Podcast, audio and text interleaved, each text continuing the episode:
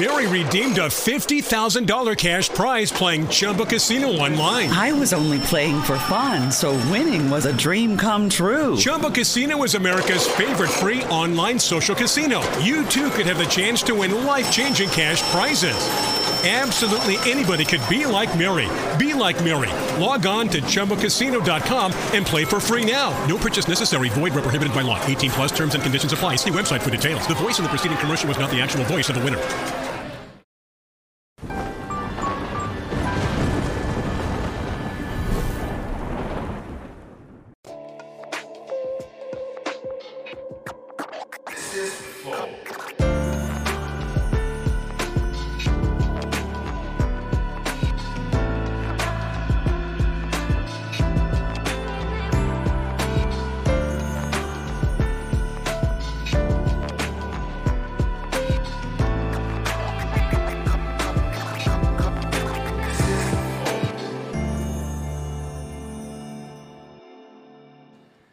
Salve, família, bem-vindos a mais um Flow. Eu sou o Igor, que do meu lado vai apresentar comigo hoje ele, Gabriel. Quá, quá. Que honra, salve, salve família. Pô, muito obrigado pelo convite, cara. Valeu, Vai ser um cara. papo muito massa. Nosso convidado aqui, eu sei que É, tem altas histórias. Vamos espremer, vamos espremer Pra esse cara aí. conversar com o Gustavo Caetano tinha que ser você, cara. Obrigado, que isso, tamo junto. Espero representar a galerinha toda aí do chat. Boa. Espero fazer as perguntas pra espremer aqui, tirar muito do, do E Gustavo quem pra vai estar gente. aqui com a gente, como eu já falei aqui rapidamente, Gustavo Caetano. Prazer. CEO do Sabatec. Que honra, que honra tá Obrigado, aqui, viu? cara, por vir aí Pô, tô super feliz, cara, super feliz. E o Gabriel é um expert, esse moleque é, esse é Que fera, isso, viu? Que isso, que isso. lenda Olha aí aqui, que ele hackeia fala. todo mundo, entendeu? Já tentou hackear o Flow aqui, o caralho. ainda bem, na verdade, ainda bem que ele não tentou, né? Porque senão eu tô fudido.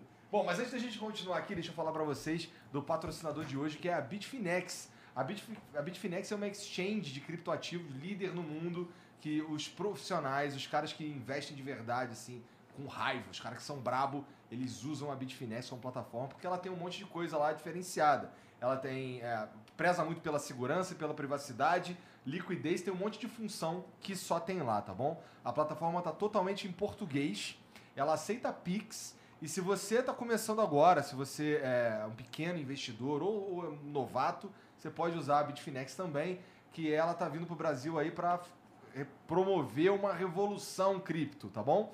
Então, é, cria tua conta lá, só entrar no site deles, que é bitfinex.com, e você vai precisar do Google Authenticator. Então já baixa o Google Authenticator aí na, na loja do teu aparelho, que você vai poder criar tua conta lá, tá bom?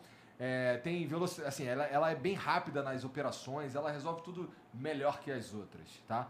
Ficou faltando alguma coisa aí, Borga? Tá 100%? Eu Então, uso, hein? Tu usa Bitfinex? Boa. É mesmo? Muita moeda, cara. É mesmo? É. Uma das vantagens é isso, tem muita opção de moeda para comprar. Cara, pois é, esse lance de, por exemplo, a Bitfinex, vai, vamos falar dela lá. O lance da- de ter várias moedas pra você comprar, escolher, é, nas outras não tem, porque assim, eu não manjo nada, eu nunca... Mas é, é, não. Tem algumas, algumas sim, né? Mas a- a quando você pega as grandes, como a Bitfinex, você tem muito mais opção, né? O portfólio é muito grande, não sei se o Gabriel investe aí, mas você tem opções de moedas, às vezes, novas, né? Pô, saiu um token novo, uma moeda nova, uma criptomoeda nova, já está lá. Impressionante, legal. E, e às vezes, para entrar numa corretora aqui do Brasil mesmo, demora muito mais, sabe? É, até porque assim, o, cara que é mais leigo, ele vai olhando Bitcoin, porque é tudo que ele conhece. Isso. Né? Pois Mas vai um num Ethereumzinho. você- É, vai no Ethereumzinho e tal. Tu é, tu é nerdola dessas paradas Sou- de criptoativo? sou- adoro, cara. É? Adoro. E tô, tô botando uma grana lá, viu? Você começou sabe que eu vendi meu carro para comprar cripto. Não, né? não sei. É. Louco. Vendi para comprar cripto.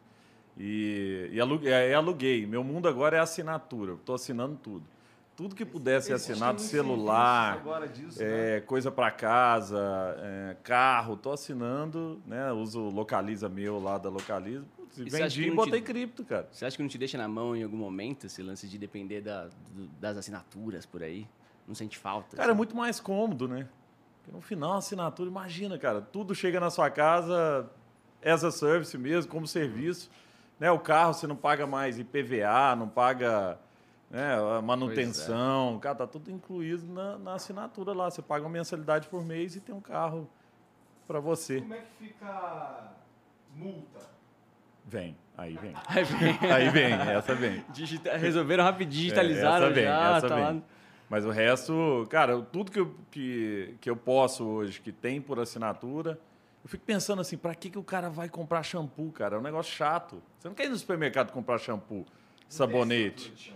Pô, aí, tá, então, aí já, tá, já tem uma empresa criando, chama Dr. Jones, criou já uma assinatura de shampoo para homem. De, Lâmina de eu barbear. assino lâmina de barbeada, Dr. Jones Lá também. nos Estados Unidos rola muito desses packs Muito, de assinatura, né? Meia, camiseta básica. Não acredito, cara. Tudo, é. Porra, maneiro. A vida Pô, tem uma empresa lá que chama né? One Dollar Shave Club, né? Que é uma de assinatura de lâmina de barbear. Os caras foram vendidos por um bilhão de dólares para a Unilever, porque chegava na casa do cliente, cara. O que, que o dono da indústria tem de problema? Poxa, eu vendo para o supermercado, não sei quem é meu cliente. Não sei quem chega aqui, né? E aí, de repente, você entra dentro da casa do cara, você sabe o que, que o cara consome e tal. Pô, o valor de mercado é gigantesco para isso. tá, o mundo tá mudando mesmo, né, cara? É, ô Jean, minha- o microfone agora tá bom? Então, eu tô testando aqui, aparentemente foi o Mickey que morreu mesmo. Caô. Mas, mas eles estão te ouvindo, pode falar que eles, É? tipo, tá com um equinho, mas eles te ouvem. Tá. Cara, é, por exemplo, a gente vê a, a própria coisa do, do iFood aqui no Brasil. Total. Caralho, assim, tu não- desde que veio isso aqui, ninguém liga pra pizzaria mais. Não dá mais pra passar um trote. É. Entendeu? No supermercado, acho que tem, sei lá, uns três anos que não vou no supermercado. Eu também, Mesmo, a gente mesmo. não vai mais no supermercado lá em casa. Quando eu fui comprar casa agora, a primeira coisa que eu fiz antes de fechar era abrir os apps e ver se tinha tudo que entregava ali, né? Que eu mudei para Campinas e tal. Falei, não, tem que ver se vai ter uma- umas opções de mercado, umas opções de delivery. Aí agora eu tô provando o lugar, sabe? Porque, cara, eu tô tão dependente dessa parada. E, e muda a nossa vida, né? Muda nosso É. hábito. É isso que é o. que é o É, então, esse lance que você tá falando das assinaturas, pra mim é. é- sabe? É o futuro. É, é como, é como a gente vai perceber a realidade no futuro, que é. A gente não vê mais TV. Pelo menos lá na minha casa não, não se vê É, mais televisão há muito streaming. tempo. Tudo streaming. É, mercado, mesma coisa. Usa aplicativo. É sempre um, um dispositivo móvel para resolver os problemas. Uhum. E, pô, esse lance do carro, é, eu ouvi na rádio os caras anunciando sobre isso daí, mas eu não conhecia ninguém que usa, cara. É. Como é que é isso daí? Tu usa, tu escolhe o carro? Como, como é que Você funciona? escolhe o carro, tem opções. Carro, pô, o meu é de sete lugares. É um Tigo 8 de sete lugares tal, porque eu tenho três filhos, né? E aí, cara, você paga uma mensalidade que está incluso já, o IPVA, tá incluso, pô, você paga por Esse mês ao invés de ter trocando? o carro. E você, não, você fica por ele, com ele por um ano e depois você pode ou trocar para um modelo Ah, novo. por ou Acho que tem um pode- modelo do tipo que você acha uns carros na rua ali da. Do É, tem esse app, modelo. Na Europa já né? tem, né? A Zipcar e tal, que o cara vai e pega um carro na rua, nos Estados. Unidos tem. Agora, aqui, então, mas esse é um modelo mais assim, o carro é é seu, tá na sua casa, só que Entendi. só que você não é o dono do, do, do registro ali do carro. Que é a lógica que tá mudando, cara. Você não precisa ser dono mais, entendeu? Por que eu sou dono de celular? Pô, você vai trocar de celular todo ano, assina, entendeu? E aí, pô, tem a Alugator lá que faz assinatura de celular, cara. O Daqui a cara pouco chega. tu tá e- nessa. Não, já tô. Já tá, já tá. Esse meu não, porque é Samsung, mas da minha esposa que é iPhone é da Alugator. Porra, legal. Cara, eu tô assim, a minha vida, eu falei, o que, que tem por assinatura? Tem assinatura, por exemplo, tem o Wall- o Wallbox que faz assinatura de produto e beleza. Mas eu acho que ele falou Chega que tá nessa no lá. sentido de já tem algum business com esse. Pô, pior que não, eu tava no Não? outro pensamento. É, mas- não, ah, mas achei que vocês estavam Não, falando eu, tô, assim, eu tenho tá- investimento em empresas assim. Você né? investe? É, invisto em várias de, de assinatura. O Wallbox é uma, assinatura de produto de beleza feminino, cara. Que doido. Chega na sua casa, doido. aí chega shampoo, maquiagem, não sei o que, pra mulher. É feminino. A própria Amazon, né? Às vezes você vai comprar e ele já te sugere assim, ó, se você quiser assinatura para receber isso de 30 em 30 dias, você já tem um desconto de tanto, É isso. né? Mas esse lance do. Cara, eu tô um pouco impressionado com o lance do carro, tá? Então, assim, mais um pouco sobre Vale a isso. pena. É. Eu imagino então que seja como pagar um seguro. É mais ou menos o valor de um seguro? Não, é um pouco maior, É? é, um pouco mais caro. Se você fizer a conta, porque na conta você tem que fazer o seguinte, você tem que fazer a conta de, pô, eu tenho manutenção do carro, eu tenho que trocar pneu, eu tenho que eu tenho o seguro do carro, porque já está incluso ali e tal. Então você vai, A própria vai parcela gastar do carro. a parcela do carro. Então se o cara, por exemplo, tá pagando o carro, não, não tá com a grana à vista, pô, o carro sai quase o dobro, né, cara, assim, com juros, né? E se você tem a grana para pagar à vista, foi a conta que eu fiz. Pô, vendi meu carro, entrei numa, num, num appzinho aqui, cara, vendi o carro em 24 horas. É? Tem um app que, que você vende carro em 24 horas. O cara vai na sua casa, faz o, o- a análise do carro inteira e bota no sistema, fala, daqui 24 horas tem uma proposta para você. 24 horas o cara me liga, fala, seu carro tá aqui, não sei o quê, pô, vai o guincho lá, pega o carro, cara, não tem... A gente tá ficando mal acostumado, bicho. Doideira, A gente tá é ficando acostumado a não ter dificuldade nenhuma para fazer nada, entendeu? Que é a lógica do iFood, é, vai servir para tudo. Tudo agora a gente quer por um clique. E assinatura, a mesma coisa, né? Então, assinatura de carro é isso. Ele tira aquela complexidade de, de, né, de, de manter um carro, de ter um carro, de comprar e tal. Te dá a possibilidade de você botar um dinheiro em investimento. No meu caso, eu comprei cripto. que Foi a ideia. Eu- vendi meu carro porque o Bitcoin tinha caído. Eu falei, cara, eu vou vender esse treco, vou comprar Bitcoin, que eu sei que vai subir. Ainda né, pegou o mas- timing bom, olha é, só. peguei, cara. Quando, eu- quando eu comprei, tava 32 mil dólares. Bateu 40 e poucos agora de novo e tal, mas pô, pra mim é longo prazo. Mas, Uhum. e aí, cara, aluguei o carro lá com. Da, da localiza meu lá. Então, Entendi, que maneiro. pô, tudo, tudo possível, cara. Ô, Jean, tem, tem emblema hoje? Deixa eu ver o emblema aí. LinkedIn. Ah, LinkedIn. Caramba, eu quero isso, cara. Bom, é, isso daí se você Botar no meu- quiser, no meu se você quarto. quiser é, resgatar esse emblema, você tem 24 horas para fazer isso, tá bom? Entra lá em nv99.com.br barra resgatar e usa o código ZUCBR, tá bom? ZUCBR. Z-U-C-K-B-R. Entra lá. e aí você, você usa esse código, você vai ter esse emblema aqui só pelas próximas 24 horas.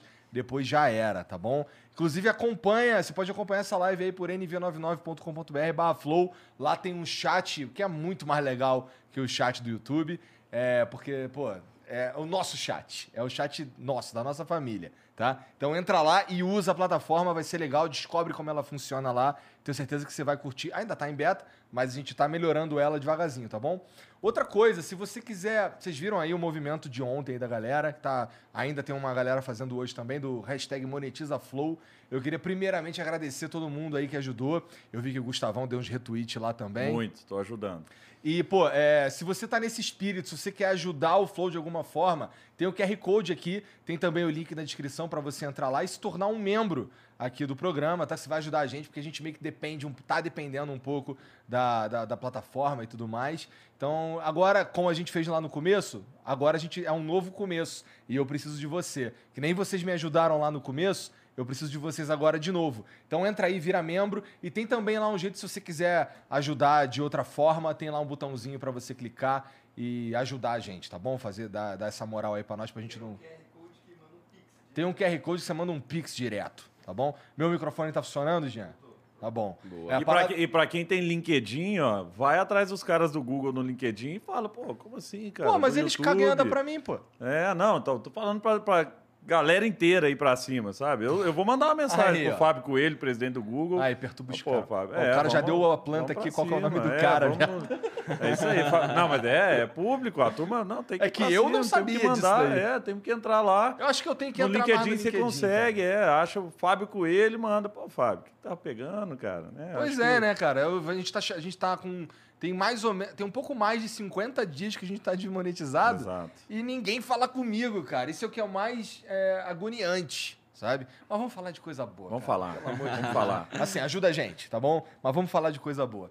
Porra, é, como é que nasceu, cara, a Sambatec? Porque a Sambatec, na verdade, a- assim, eu, eu já eu dei uma olhada lá no site e tudo mais, assim, ela meio que tem a ver com, com educação, né? É, é. Hoje, né? Hoje. Porque, cara, Hoje. for ver a Ah, história é? Ah, a Samatec história é já foi doida, tanta coisa, cara, né? exato. Sabe que tem favor, 18 anos, né, a samba? Não, não sabia. Mesma empresa. Eu fundei na faculdade e tal. Mas deixa eu contar a história Vai que lá. é boa, assim. Eu, eu nasci em Araguari, que é Harigueri, né, em inglês, né? Araguari fica no, no Triângulo Mineiro. Inclusive, ó, eu tava te contando, tem o pessoal dos Três Irmãos, eles estão acompanhando aqui, é um Ah. podcast lá de Araguari, inspirado. Os caras mandaram aqui, pô, a gente foi inspirado, a gente é apaixonado pelo Igor, pelo Flow. Como é o nome deles? Tre- é, Roberto e Rodrigo. Roberto e Rodrigo, obrigado pela moral aí, cara. Continua E acompanhando eles a estão na gente. campanha, viu? Ah, De boa, monetiza. top, Me boa, mandaram valeu. aqui já. Então, Boa. é, então, pô, e eu nasci em Araguari numa família tradicional. Meu pai é médico, família inteira de médico. Né? E, pô, um dia eu chego pro meu pai e falei, pai, quero fazer propaganda e marketing. Meu pai pulou dessa altura aqui. Que isso, filho? Curte maconheiro. né? Vai fazer, vai fazer é, medicina na Bolívia, né? Pô, papai paga pra você ir pra Bolívia. Tem uns meninos de Araguari estudando na Bolívia, não sabe nem falar direito, tá lá e tal. Eu falei, não, pai, quero fazer propaganda e marketing. Na época tinha o Guia do Estudante, né? Que a gente olhava e tal. E no Guia do Estudante, a melhor faculdade de propaganda e marketing no Brasil era, é SPM, Escola Superior de Propaganda e Marketing. Tem aqui em São Paulo, tem no Rio. Eu passei aqui e lá e foi, lógico, fui morar no Rio de Janeiro. Né? Manhazada, praia e tal. Aí, pô, fui morar em Copacabana, né? O cara sai de Araguari, bicho, via pra São Paulo nem a pau. Aí, Pô, Copacabana só tem véia e puta, pô. é, não, lá é a mistura de tudo, cara. De morar perto de Cervantes ali, que ali é a mistura do Tu, tu passava ali na Prado Júnior? Prado Júnior. Prado Júnior é sinistro. Júnior. Eu morei, quando eu fui pro Rio, eu morei em cima da Barbarella, é uma boate strip. Era o lugar mais seguro do Rio de Janeiro. Eu falei, "Ô, mãe, não te preocupa não, porque aqui É. só tem mulher da vida e, e polícia e tá, tá tudo tranquilo. Aqui não tem confusão aqui em cima, né? E aí eu, eu acabei, né? Entrei na, na faculdade, entrei na empresa júnior da faculdade, virei presidente da empresa júnior. Aí um dia meu pai me ligou e falou: filho, vai caçar emprego. Esse trem de empresa júnior é brincadeira e tal, vai procurar alguma coisa séria para fazer. E eu comecei a olhar né, no Rio de Janeiro, tinha um estágio super sexy no Rio de Janeiro, que era numa empresa de plano de saúde. E eu falei, pô, era Unimed Rio. E eu falei, vou, vou, vou tentar, né, entrar lá. Tinha, eu tinha lido um livro que chama O Segredo. Né? E Lei aí- da atração. Ah, lei é, da- lei pô, você atração. quer, mentaliza, cara. As coisas acontecem e tal. E eu falei, pô, eu vou entrar lá. Pra quem tem preguiça, tem no Netflix a, a sériezinha e tal, quem não quer ler. Mas, pô, aí comecei, né, cara? Eu vou entrar e tal. Fui, tinha uma vaga de estágio para marketing e 800 pessoas tentando entrar lá. Eu passei na primeira etapa Ô, louco. entrevista, é, prova lá e tal, passei. Segunda etapa, entrevista, passei. Aí terceira etapa, né, um comitê dentro da Unimed, várias pessoas para me, né, me entrevistar, e eu fui aprovado. né? Então, de 800 pessoas, eu consegui uma vaga né, de estágio. Por um acaso, meu pai era diretor da Unimed Brasil. Pequenos Ele ajudou, eu detalhes, nunca perguntei detalhes, para né, ele. e aí eu falei, não, eu entrei, né? Eu acho entrei. que ele ajudou, hein? Não, não sei.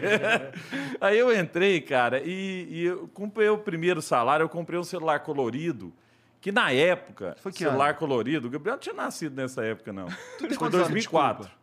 2004. 2004 foi quando apareceu o primeiro celular colorido. Tem- seu- É, Nokia, aquele Nokiazinho, Aham. tela azul, né? Que foi Tu também tem quando quantos- nasceu o celular que tem tirava foto. anos? Eu Pera aí. 40 anos. É mesmo? É, tô velho. Pô, não parece não, cara. Não eu tem, pareço não. mais velho que Eu você, sou pô. novo.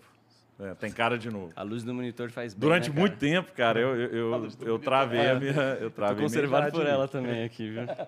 Mas o. Mas aí, cara, eu, eu comprei um celular colorido, eu sempre gostei muito de joguinho. Você sabe que lá em Araguari eu escrevi um jogo pro jornal, escrevia sobre games pro jornal da cidade, quando eu tinha 12 anos e tal. Fazia uma coluna, eu jo- jogava Doom na época, né? Duke Nukem e tal. Bons E tempos, bons tempos. zerar, né? Tempo bom aqui. Pô, e, e escrevia pra galera como passado. Pra instalar o e. Doom, uma É. caralhada de disquete. Imagina, era 12 disquetes, cara. Você tinha que descompactar. E às vezes um disquete 10 dava pau, né?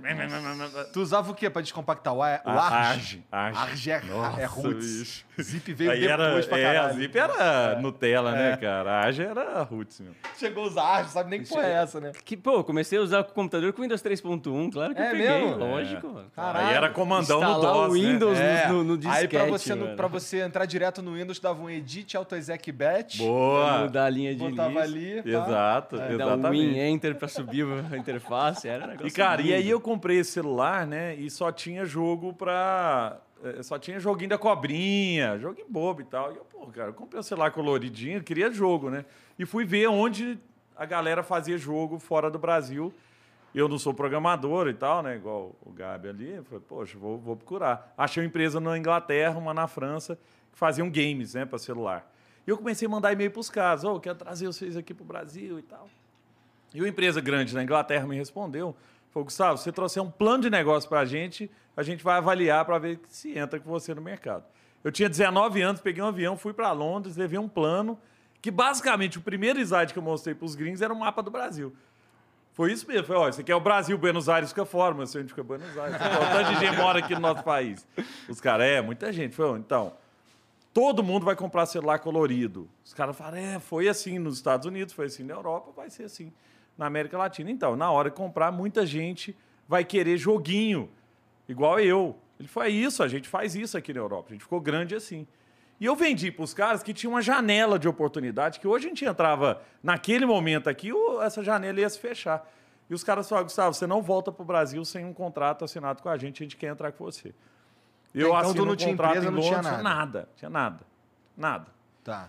Como é que você vendeu Chego- seu peixe pra eles entenderem que você era o cara que ia. Eu tinha estudado tudo, cara, do mercado. Tudo que os caras perguntavam, eu sabia. E eu não era do mercado, era estagiário, velho. né? E, e, assim, mas tinha ficado seis meses fazendo plano, estudando, fui falar com a operadora e tal, beleza. Chega. Aí eu chego no aeroporto de Guarulhos, ligo pro meu pai. E eu e meu pai, a gente conversa assim: pai, tá tudo bom? Bom, filho, e os trem? Ah, tá tudo bom, então tá bom, desliga, né? Aí, nesse dia eu liguei pra ele e falei: pai, me apresenta pra um homem rico. Meu pai me apresentou pra um cara lá de Florianópolis, um empresário, cara. Porque na época não tinha investidor anjo, entendeu? Hoje tem investidor anjo. Porra, na época era homem rico. Mal e mal tinha internet, Tinha porra. nada, cara, não tinha. E eu fui atrás do cara lá em Floripa, doutor Almir Gentil, que deve estar assistindo a gente aí também. Pô, e aí eu cheguei pra ele, né, mostrei o negócio, o cara, pô, assim, ó, ô Guga, vou botar 100 mil dólares. Pô, se perder, perdi. Né, hoje o cara chama investidor anjo, né? E na época era homem rico mesmo. Assim, pô, o cara tinha dinheiro sobrando, fala, ah, vou botar aí nessa ideia, esse menino e tal. Eu voltei pro Rio de Janeiro, falei, cara, eu com 19 anos, no Rio de Janeiro, é, com, né, com 100 mil dólares na mão, não vai dar certo. Né? Igual o Ronaldinho Gaúcho quando foi jogar lá. Não vai dar certo, cara. Vou embora. Vou para Belo Horizonte, cidade mais barata. Né? Eu sou mineiro, pô, vou voltar para minhas origens. Não, a gente não, no Triângulo Mineiro não tem muita relação com Belo Horizonte. Belo Horizonte é mais, é mais São Paulo, né, nossa relação. Fui para BH, montei um escritório de 20 metros quadrados, comecei a vender joguinho para as operadoras. Eu chegava no operador igual Oi, falei, Oi, quantos jogos você tem aí para vender? Aí a Oi, ah, eu tenho 50. Eu falei, tem 2 mil. Você quer? Quero, como é que eu compro isso? Eu falei, não, pensa em preço, não. Pensa assim, ó, tudo que você vender, 50% é seu, 50% é meu. Vamos dividir receita. A Oi falou, tô dentro. Revenue share. Divisão de receita. Fechei com a Oi e fui na TIM. Falei, TIM, a Oi fechou isso aqui com a gente. A TIM, não, nós queremos também. Depois a Claro fechou, a Vivo fechou. Um ano depois abrimos um escritório em Santiago, no Chile. Que Final do isso? mesmo ano em Buenos Aires. Do México para baixo, a gente começou a vender para todas as operadoras. Isso gente dava dinheiro antes. pra caralho, Gustavo. Cara, a gente começou a ganhar uma grana. É. Mas aí o que aconteceu? Uma operadora do Rio de Janeiro, que eu não posso falar o nome, os caras me chamam lá para almoçar na barra, e eu sento com os caras, cara, então. Então, samba ganhando muito dinheiro. Então não é mais 50-50, agora é 30% samba, 70% pra gente. O que estava acontecendo ali? A gente estava perdendo valor. Por quê? Porque mais gente começou a fazer a mesma coisa. Era, cara, se, você, se o Gabriel quisesse pegar joguinho fora do Brasil, o cara ia lá numa empresa gringa também, ó, quero vender vocês aqui no Brasil e tal. Não tinha muita barreira de entrada, qualquer um fazia. A nossa grande vantagem naquele momento era que a gente foi o, o primeiro. Foi timing. O timing, cara. E aí, pô, entramos no mercado, pô, aí a TIM veio e deu a pancada na gente. Eu voltei para Belo Horizonte, lembro direitinho de sentar com a molecada. Viu? Ato falho. Vazou IP, né? Ato falho. Vazou IP. Mas é isso. Voltei, e aí sentei com o time lá e falei assim, galera, ou a gente reinventa o negócio, ou esse negócio vai acabar. Ou esse trem vai acabar. É igual a gente fala. Quanto tempo tava de business até aí? Foi dois, três anos de business. Falei, cara, a gente tem que reinventar. E eu passei uma história na minha família que é bizarra, porque meu avô veio de Portugal para montar uma empresa de cortiça aqui no Brasil, ficou multimilionário, cara, aqui em São Paulo. Minha mãe nasceu numa casa aqui no Murumbi, de quatro andares, com elevador Foda. dentro, década de 70, de 60. Caralho. Pô, Bela Cinta com os Estados Unidos ali, é tudo meu avô. Caraca. Mas o que, que eu vou fazer? Isolamento térmico. Qualquer câmera frigorífica precisava usar o isolamento térmico. E pra- ele era o cara que fazia Ele era o cara, no Brasil. o mundo inteiro. Eles passavam um ano de férias na Europa, era um pô de rico. O que aconteceu? Chegou alguém pro meu avô um dia e falou, doutor Adriano, temos que olhar esse trem aqui, ó. Meu avô, minha avó falava assim, não, seu avô português, cabeça dura, esfarelava aqui, isso aqui é porcaria. Nunca que isso aqui vai substituir a cortiça. Cortiça é uma casca de árvore prensada. Isso aqui é leve, esfarela. E era o isopor. O isopor Nossa. destruiu o negócio do meu avô. E aí, putz, esse negócio sempre me marcou, cara. E eu falei, cara, na hora que eu tomei a porrada lá, eu falei, cara, eu vou voltar e vou, vou reinventar esse negócio. Porque eu não quero passar de novo pelo que meu avô passou, não. E aí começamos a imaginar para onde o mundo vai caminhar. E uma das coisas que veio da nossa cabeça é que o mundo ia caminhar para vídeo. Que à medida que as pessoas tivessem mais banda de internet, as pessoas iam ver mais vídeo na internet. E, cara, nós estamos falando de 2007, quando banda de internet era tipo um mega, só. Sim. O cara tinha um mega. E aí, que, que, olha que história boa. Você vai gostar dessa, Gabriel. Tem a ver com o seu mundo aí. Cheguei, né? Foi, pô, a gente precisava programar a plataforma de vídeo. É outro business. Até então eu trazia joguinho, empacotava e levava para o operador. Não tinha nada de tecnologia. Naquele momento, falou, vamos criar uma plataforma de vídeo para competir com o YouTube. Mas a gente não queria. Ó, YouTube, ó, ó o sinal. A gente não queria aqui criar um negócio para é, para o B2, pro- pro B2C, quer dizer, para ser competidor direto ao YouTube. Eu queria dar arma para quem quisesse criar o seu próprio canal, que naquele momento eram as emissoras de TV. E aí, pô, eu chamei um cara, o YouTube estava começando a bombar nos Estados Unidos. Chamei um cara de, de Barbacena, Rodrigo Paulucci, que trabalhava comigo lá, minha mulher de Barbacena também e tal. Falei, Rod, eu não estudei aqui em Belo Horizonte, cara, não conheço ninguém e tal. Você não conhece nenhum programador, não? Falei, Gustavão, tem um japonesinho lá em Barbacena que ele invadiu um site da Coca-Cola e fez uma galera da, da nossa turma ganhar uma promoção da Coca. Ele é o cara mais famoso de programação que tem por lá, cara. a gente, pô, então chama o cara. Eu chamei ele, senhor, e ah, eu lembro direitinho, sentei com ele numa mesa, abri o site do YouTube, falei, tá vendo esse site aqui? Aí ele, tô. Então, copia ele pra mim mudar a cor. Eu quero um trem igual esse aqui, só que pode ser de outra cor e tal, mas eu quero igual esse aqui, com vídeo e tal. Você clica, toca o vídeo, sem precisar baixar plugin e tal. E na época eu usava Flash, né? Era Pra, Flash. pra fazer os vídeos. O, O o player, de né? O encoder era era, um caos bizarro. O encoder era é. bizarro. E aí, cara, olha essa história. Essa história. O Japa começa a fazer a plataforma e eu começo a ir atrás para vender esse treco. Comecei a ler revista, tem uma revista chamada Teletime, de televisão com tecnologia. Até hoje existe. Pô, eu tava lá uma mulher da Band falando em nome da Band. Silvia Saad falando em nome da Band. Eu falei, o dono da Band chama Johnny Saad. Sim. Silvia Saad, capaz que é parente. Entrei no Google, descobri que é parente. Falei, vou mandar e-mail para essa moça. Esse povo vai em muita festinha no Morumbi, não sabe se me conheceram e tal. Vou dar e-mail amigável para ela. E comecei, Silvia.saad, S. Saad, Silvia Saad, tudo junto. Ah, tu não sabia, ver se algum tentar descobrir. Pra ver se algum caía na caixa dela. E aí fiz um e-mail assim: Oi, Silvia, tudo bem? Como é que tá seu irmão, Johnny? Queria te apresentar, né? Uma plataforma de vídeo e tal. Beleza. Dois dias depois volta o e-mail dela. Oi, Gustavo, tudo bem? Ó, o Johnny mandou um abraço. Mas olha só, eu queria, eu vou te apresentar para Lisbeth, que é a diretora de tecnologia da Band, que vai te receber aqui e tal. Pô, virei pro Japa, falei, cara, eu consegui reunião na Band pra gente levar a plataforma lá. Ele falou, mas não tá pronto. Eu falei, não tem problema. Ele falou, não, mas é um, é um protótipo isso aqui. Eu falei, tô de boa, eu vou vender esse negócio lá. Eu consegui uma reunião com a diretora. Ele falou, sabe o que é protótipo? Eu falei, não. Então, o negócio parece que funciona, mas não funciona. É uma maquete. Você só né? vai clicar, cara, onde eu te falar, porque não deu tempo de terminar. E no final, você vai subir o vídeo aqui, vai fazer isso e tal. No final, não deu tempo de acabar, então desliga o computador, fala que acabou a bateria, porque vai dar pau. No final vai aparecer uma tela de erro. Eu falei, não, tá, ele me ensinou o que tinha que fazer e tal, e eu fui para lá. Fui muito bem recebido, né? Amigo da família, a gente é sempre bem tratado. pô, sério, cheguei lá, pô, né, galera. Tipo aqueles O cara que vai no Amaury um monte de McDonald's aí, ó. Salve, isso, João. Obrigado, cara. Salve, Obrigado, João do Mac. Mas aí, cara. era aqueles cara que vai no, no Amaury Júnior, assim, e, finge que é Cara, amigo de celebridades. né? Ah, bicho, eu falei, cara, vou, vou tentar, né? E consegui.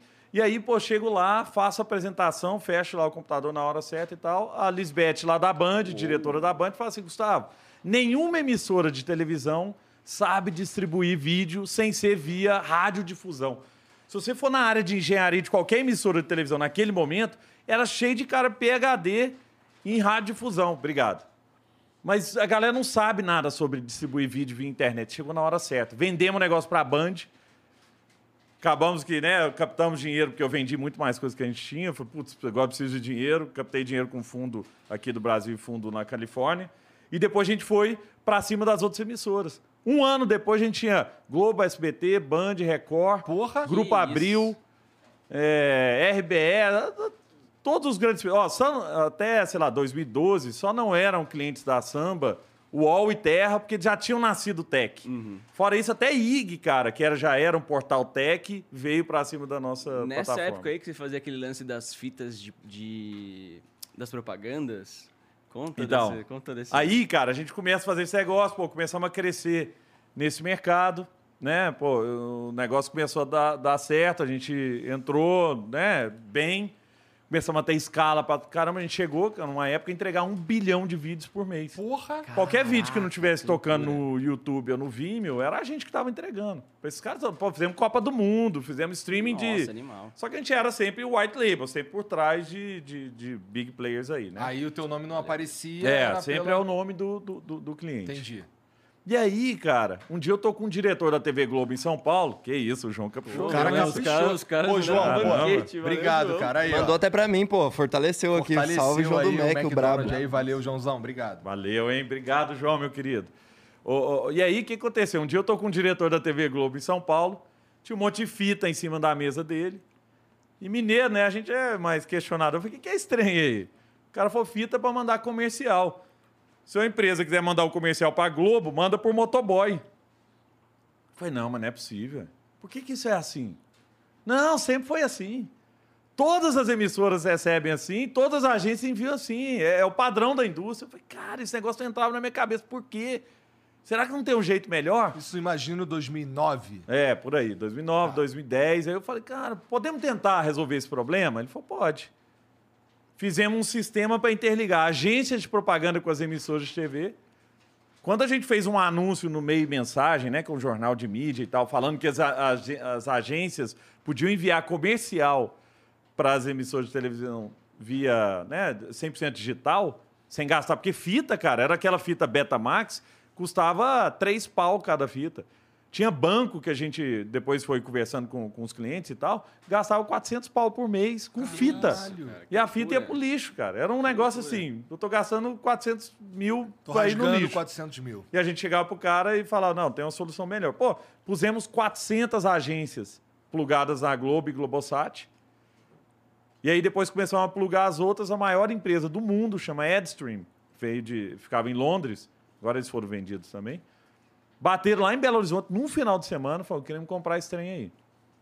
Caraca. Aí eu falei, se estiver no mingau, nós vamos vender. E é muito doido que você pescou uma dor do mercado, assim, sem Que não era ser, nosso, sem cara. ser 100% dentro do mercado. Você tava Então, mas isso tem servindo- muito a ver com a filosofia. Eu acho que é muito o que a gente vai falar aqui hoje, de pensar simples. Que é tipo assim, cara, tem coisa que é complexo e não precisa ser complexo, entendeu? É que E aí- virou um hábito e aí vai Vira levando, um hábito. né? E aí você vem naquele mundo de sempre foi assim. Por que, que isso é assim? Não, sempre foi assim, todo mundo faz assim. E você não pensa, será que não tem um jeito melhor? 10 vezes mais rápido, ou 10 vezes mais barato, ou que gere 10 vezes, vezes mais valor para o cliente? E aí, Ao quando você tempo, pensa às vezes assim, dá um certo muda, né? medinho de mexer nisso daí, né? Porque o hábito é tão forte ou já tá tão automático que os caras falam, ah, é, daria pra facilitar, mas tipo, já tô tão acostumado, deixa esse negócio rolar, né? É isso. Eu acho que a gente tá. Eu acho que a gente tá se movimentando por um caminho que não. que isso daí tá ficando para trás. A lance da, Total. Do conservadorismo. Tá Aham. ligado? Isso que a gente começou o papo aqui falando sobre o lance das assinaturas, meio que demonstra isso, na minha opinião, que a sociedade está mesmo. tá cada vez mais disposta a apostar em algo novo, em algo disruptivo, algo que torne a vida mais fácil. É né? isso. Assim como você assina um serviço de carro, eh, eu tenho certeza que você não é o único. Né? Então, assim, eu acho que isso é um caminho natural da sociedade. Eu acho que agora. É, a mudança de geração, né? A Eu nova geração já vai crescer com mais É. tecnologia, então vai estar mais predisposta a aceitar É. essas, essas coisas. né? Assim, eu tenho 30, eu vou fazer 37 agora. Então, assim, a, a minha. No meu, eu vivi num mundo que não tinha internet. É isso. Né? Nós vivemos, eu É e isso, você. é. E, porra, é, agora, a galera que, tá, que tem hoje aí 20 anos não sabe o que é viver sem internet. É. Né? É E- outra cabeça, né? É outra cabeça, é uma cabeça muito mais. Tá, eu quero o futuro, me dá, eu quero o futuro o tempo inteiro. Então, isso, para a sociedade, de uma forma geral, parece positivo. Sim. E abre tantas oportunidades incríveis, né? Sim. Não, e pensa, cara, o simples, a gente tava falando do iFood, né? Eu tava com o Fabrício, lá, o dono do, iFood, presidente. Aí eu falei assim, o Fabrício, lá em Araguari tinha iFood 20 anos atrás, quando eu morava lá. Ele falou, ô, Gustavão, não tinha não, só. Você deve estar enganado, né? Nessa época não tinha. Eu falei, não, mas era diferente.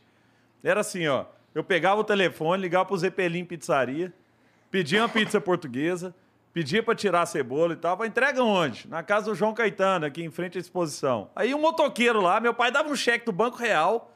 Eu lembro direitinho, cara, do cheque do Banco Real. Eu ia lá, entregava e pegava a pizza. O que, que o iFood fez? Pegou a mesma jornada. Quer dizer, o cara não inventou delivery.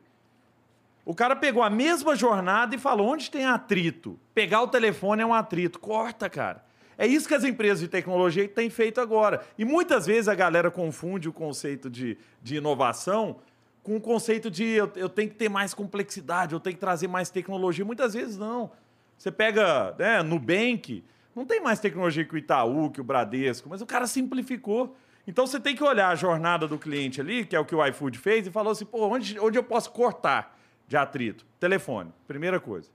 Né? Segunda coisa, tem coisa que eu não posso cortar, mas eu posso reduzir o atrito. Toda vez que você pede para alguém fazer um Pix, te pagar um negócio do boleto, pagar com cartão de crédito, é um atrito, é uma fricção. As pessoas, você falou bem disso, né? As pessoas estão querendo, né, Igor?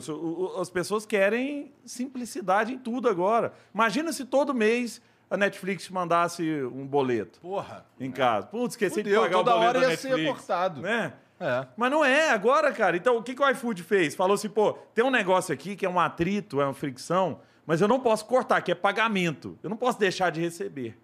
Mas eu posso simplificar. E aí, o que, que ele faz? Pô, na hora de pedir o McDonald's lá, cliquei e pedi. salvo, Pronto, rapidaço. cara, tá salvo seu cartão, tá tudo. Então, quer dizer, o grande desafio para todo mundo agora, nessa lógica de inovação, é pensar simples. É, ao invés de pensar, nossa, como é que eu crio um negócio que ninguém tem, complexo aqui? Não, é como é que eu simplifico, Total. né? E eu acho que com esse lance de geração, voltando nesse ponto, cara, é, é isso, assim, a próxima geração, geração Z e as próximas estão crescendo com esse padrão simplificado. O que pra gente é tipo, nossa, que fácil, pra eles é o normal. Então eles vão cobrar cada vez mais isso, né? E, E é um mar de oportunidade que, assim, tem Totalmente. muita coisa pra simplificar na vida, né, totalmente, totalmente. Todos os mercados, né? cara? É. Todos os Tem mercados, gente com certeza. simplificando supermercado. Olha as startups agora. Pega assim, as mais, né, as mais inovadoras do Brasil, sei lá, Acreditas, faz empréstimo. O que o cara fez? Como é que era empréstimo antigamente? Você tinha que ir no banco, aí você ia lá no banco, pedia para a moça, ó, preciso de dinheiro emprestado. Ah, vou fazer uma análise do seu crédito, me manda documento, não sei o que e tal. Pô, demorava, sei lá, semanas. Aí o cara faz um negócio que, pô, você entra na internet, pô, fala lá o que você quer, com seu CPF ele já consultou numa base de dados e voltou e falou, você tem X aqui pré-aprovado, pode pegar agora.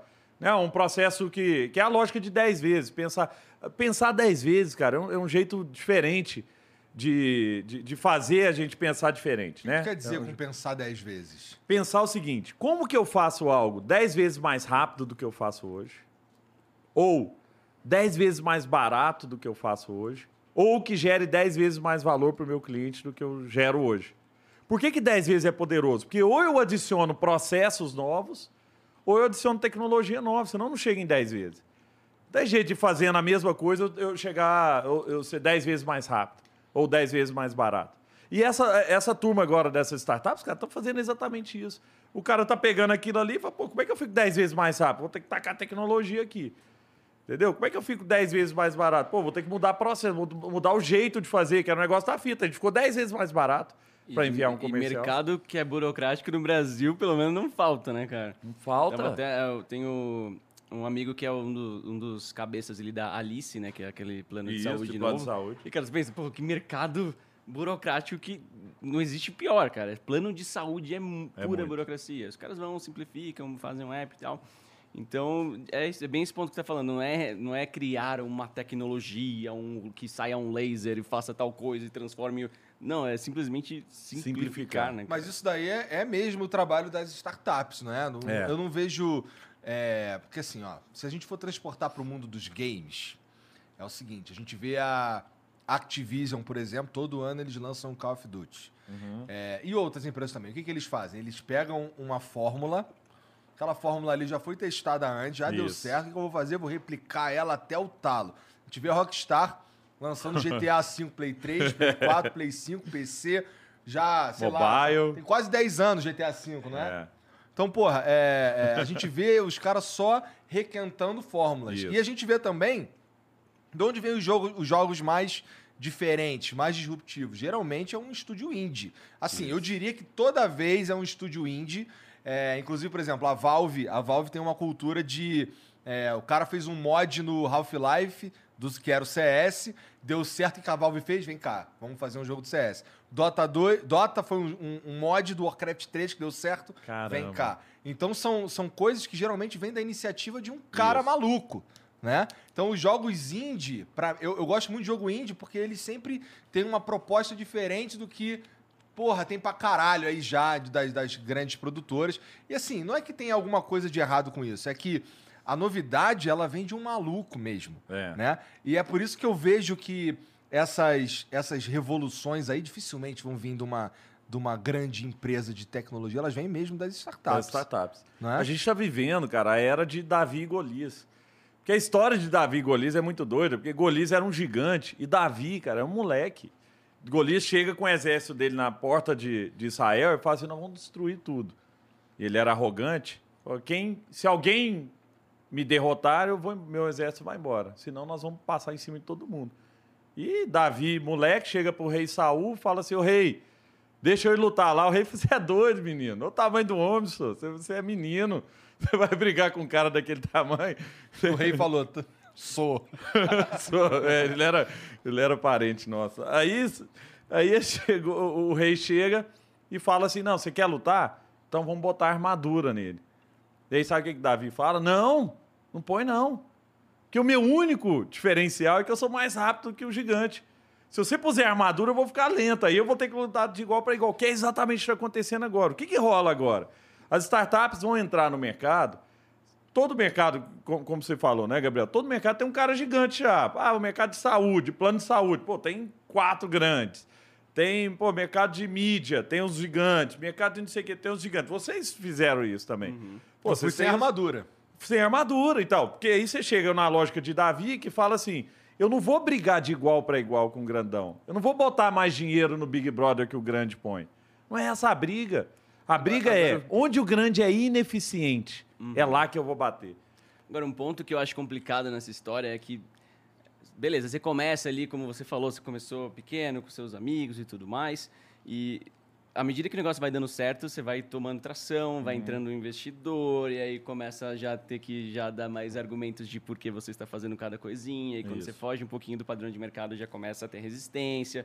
Naturalmente, quando, quanto mais você cresce, já vem uma pressão muito grande de você andar nos trilhos do que o mercado considera o caminho certo, seguro e tudo mais. E aí, isso é o oposto de inovar. É, isso é o o oposto perfeito. de arriscar livremente e tudo mais, que é a essência da startup. Então, como crescer uma startup sem perder o- esses valores Cultura, chave? cara. A essência. Cultura, é, cultura. Mas você Pega acha que quando vier Amazon. um investidor, Só- quando você, ah, sei lá, abrir capital, ou quando você tiver um, board de diretores que Sim, os caras são tradicionalzão, eles não vão frear o negócio, cara. Cara, então, mais ou menos. Aí começa a ter, né? Compliance, auditoria, não sei o quê. Tá, você começa a ficar né, um pouco mais, é, é, lógico, engessado, né? Mas você tem um, um- um- um outro lado ali, que é a cultura corporativa mesmo. Que essa, ela, ela, ela é o que faz com que o negócio tenha essa vontade de inovar o tempo inteiro. Né? Então você pega o próprio iFood, é uma máquina de, de inovar. Os caras não pararam ainda, os caras estão o tempo inteiro. Hoje você tem mil versões do iFood rodando em paralelo. O cara está experimentando um monte de coisinha aqui dentro. Possivelmente a sua é diferente da minha. Né? Então é experimentação. Uber é experimentação o tempo inteiro. Por quê? Porque está no DNA do negócio. Você pega a própria Amazon. O DNA do negócio, o que, que o, o- o Jeff Bezos, o- o CEO e fundador da Amazon, fala o tempo inteiro? Day one. O que, que é o day one? Sempre é o primeiro dia, cara. O que, que é o primeiro dia? É o dia que a gente não tem nada, que o cliente é tudo, que a gente tem que dar atenção para cada coisa, que os caras embalavam livro na mão para entregar livro para o cliente, conhecia o nome de cada cliente. Falou, cara, o dia que a gente virar, ele fala isso, o dia que a gente for para o day two, para o segundo dia, a gente deixou de ser uma empresa inovadora. Mas qual que tem que ser a lógica o tempo inteiro? É, primeiro, centrar o, o olhar para o cliente. E aí tem um caso interessante, que eu, eu- sempre conto a história de, de supermercado, cara, que para mim é um treco mais bizarro é supermercado. Porque Você vai no supermercado, eu vou no supermercado Verde Mar lá de Belo Horizonte, você chega no supermercado, você enche o carrinho, certo? Aí você vai no caixa, você esvazia o carrinho, aí você passa pro outro lado do caixa, cara, e enche o carrinho de novo, isso é 80 anos, é do mesmo jeito em qualquer lugar do mundo. Se você for no supermercado Badião lá de Araguari, ou no supermercado em Londres, é do mesmo jeito. Aí você fala assim, mas por quê? Empresa de supermercado não tem dinheiro? Não, eles têm muito dinheiro, Walmart, Carrefour. Mas o que, que acontece? Muitas vezes o cara está resolvendo só o problema dele, não resolvendo o problema do cliente. Porra, supermercado é eficiente em logística. Já viu faltar coisa na gôndola lá? Pô, tá faltando um sabonete lá, o sabão Salvo em uma pó. crise, não existe Cara, isso. a Unilever já, já botou, É. entendeu? Repôs, né? É, mas, né? Então, assim, os caras, é, pro lado interno, os caras são extremamente eficientes. Mas o que, que acontece? O cara, pro lado externo, né, olhar para o cliente, poucos têm essa, é, é, esse olhar. O que está acontecendo? A Amazon criou o Amazon Go. Pô, que você entra no supermercado, pega o que você quer e sai. É natural, é simples. O que, que a Amazon está fazendo o tempo inteiro? Onde tem atrito no cliente, eu vou lá e corto. Sabe que a Amazon, cara, tinha. No- nos Estados Unidos rola muito isso, né? O cara entrega a caixinha da Amazon na porta da casa, né? Pô, Em algumas lá. horas. É, pô, não, e, e deixa lá. Na porta da sua casa, independente, independente se tem gente ou não. Aqui não, né? Você tem que receber e tal, lá, pô, fica na porta da casa. O que começou a acontecer na Flórida, no Texas e tal, o cara para de carro na porta da casa, vai lá, pega a caixinha, põe no carro e vaza. Começou a rolar isso direto. O que, que a Amazon sentiu? Opa, atrito. As pessoas vão parar de comprar ou vai diminuir um pouco a compra porque o cara vai ter medo de, de roubar. O que, que ele criou? O locker da Amazon. Tipo assim, você não tem lugar para deixar, põe no locker, depois na hora que der, você Eu já pega lá. buscar coisa no locker No da locker. Amazon. Locker Que é salva super simples, viagem, né? que é uma coisa... nossa. Salva, cara.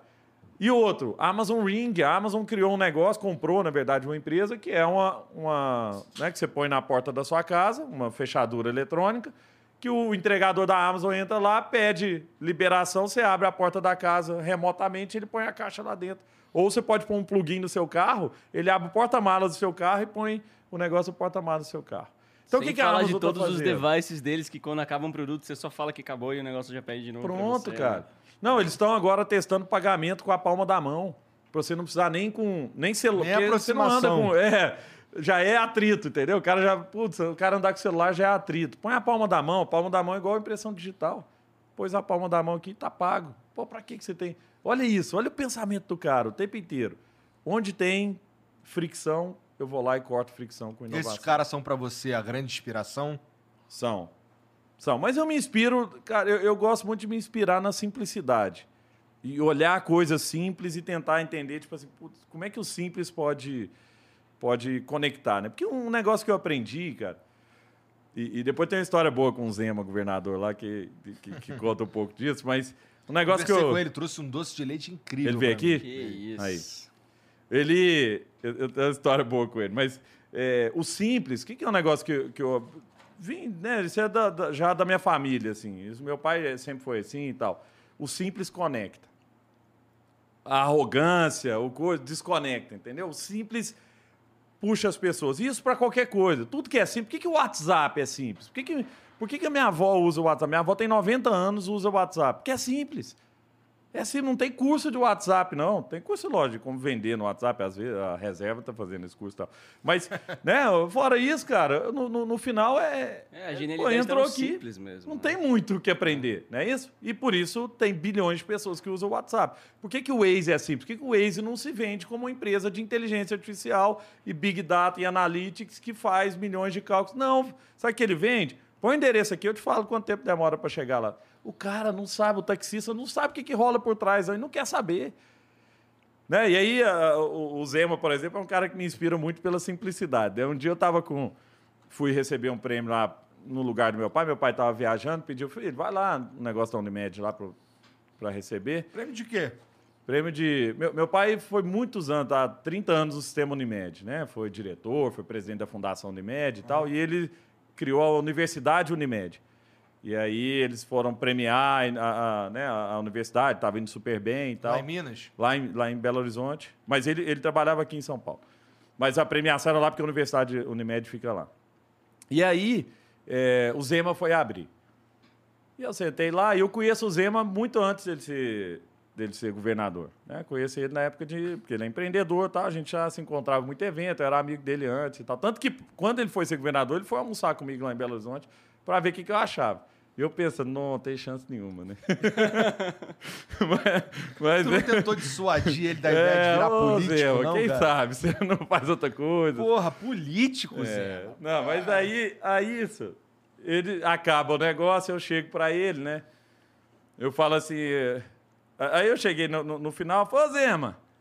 Ele, ô Gustavo, você tá bom? Eu falei, tá tudo bom. ué. Você não me chama mais pra jantar? Eu falei, ué, você virou governador? Ele falou, ah, mas governador também janta. É verdade. Muito bom, muito Aí eu falei, não, é mesmo, eu não sabia, né? não tinha parado pra pensar. Eu falei, então vamos jantar lá em casa e vamos e tal. Aí marcamos lá uns dias pra frente e tal. Aí um dia eu tô lá em casa, me chama, me liga lá embaixo o porteiro, fala, ó, a polícia tá aqui. Aí desliguei o telefone e falei pra minha mulher, começa a queimar os trem aí, que deu ruim, né? Joga, joga laptop aí de cima, né? Joga com os documentos da privada, deu, deu ruim alguma coisa. Não sei o que foi não, mas...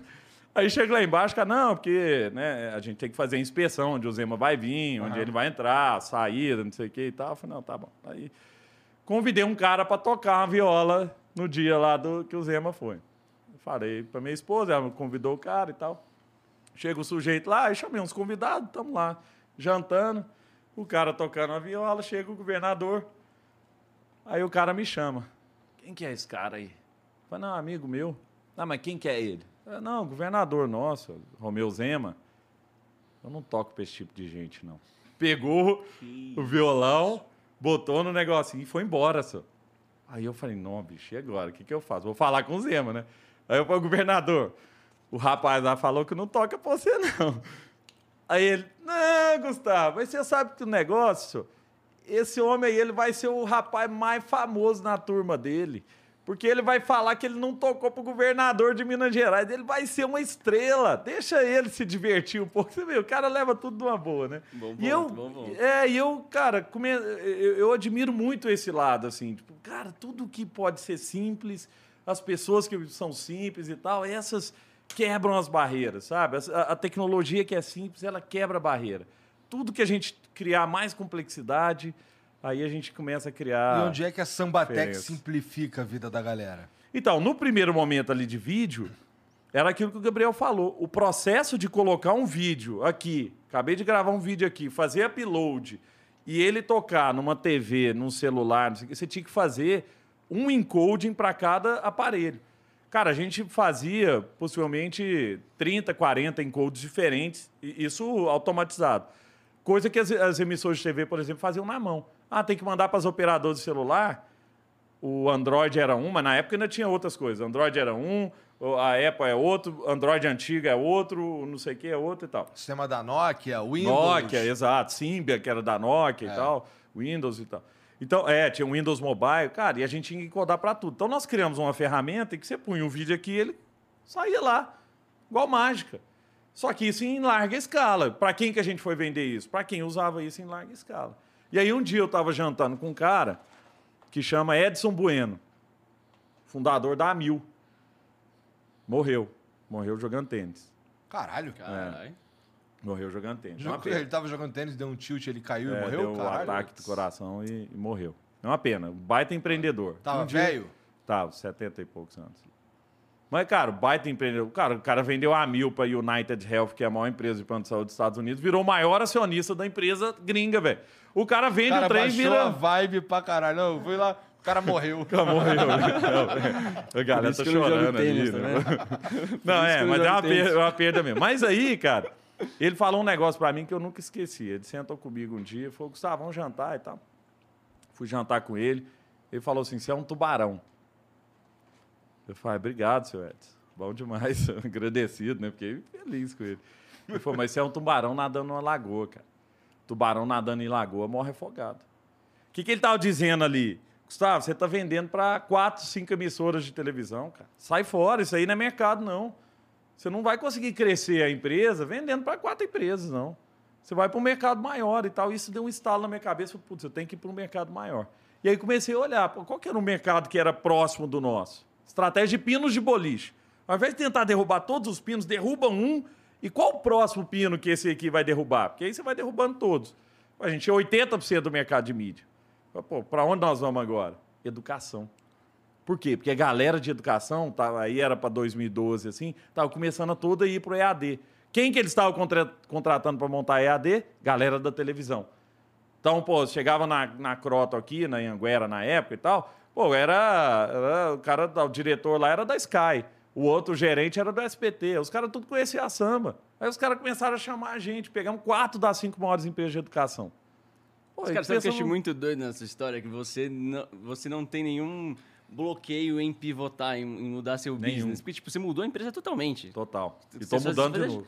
Pivotar é mudar o rumo da mudar, empresa. É, mudar o core business, né? Tipo, mudar o formato todo da empresa. Você reformulou a empresa, É. você só, só, só- só ficou segurando o nome aí. Sim. Você não queria registrar mais domínio e ficou com o mesmo domínio do começo. É isso, cara. Mas por causa da paranoia do meu avô lá. Eu fiquei paranoico com transformação. Eu falei, bicho, eu tenho que, eu tenho que mudar. Foi pro saco, tu não queria Tem que pro saco Exatamente. Pô, eu vi, cara. Minha mãe contava as histórias. Falei assim, a gente era podre de rico. A casa da minha mãe, quatro andares com elevador dentro do Morumbi, aqui em São Paulo. Pô, o cara, eles tinham tudo. ó. Os Matara... A minha casa em Araguari é feita com o resto da casa dos Matarazzo. Então, Que era assim, amigo a- do meu avô. A história do, do time que tá ganhando não se mexe não existe pra Não você. assim. existe, Você tá cara. hoje com um business bem estabelecido, mas você tá aberto à possibilidade de mudança amanhã. Boa. assim. A nossa mente costuma projetar futuro baseado no que a gente já viveu. Certo? Então, sempre que a gente falar assim, projeta os próximos 10 anos, você vai projetar coisa baseada na sua experiência. O cérebro não projeta coisa que a gente não viveu ainda. E aí, o que, que é a dificuldade? Pô, na hora de fazer, por que, que a empresa tem dificuldade de mudar? Porque ela acha que sempre vai continuar igual. A Globo acha que sempre vai continuar igual. Até o dia que ela viu que não. Tomei porrada aqui, vou ter que ir pro, pro streaming. Porque ela demorou pra caramba pra ir. Pro Globoplay e tudo mais. Né? Pô, ela foi depois de, de, de- de uma turma. Por quê? Não, até então eu sou imbatível. Né? E aí depois você começa a descobrir que não é bem assim. Para todo negócio, não é, não é o caso deles. Então, o que a gente tem que pensar sempre é que novos entrantes, novas tecnologias que geralmente a gente ignora, não, isso aí, essa startupzinha aí, não. Eu estou no conselho de empresa grande. Estou no conselho consultivo da CIA, por exemplo. Pô, você vai ver dado de venda, cara, tem empresa chinesa vendendo pra caramba no Brasil, sem ter um escritório aqui. Pois é. CIA tem mais de 300 lojas.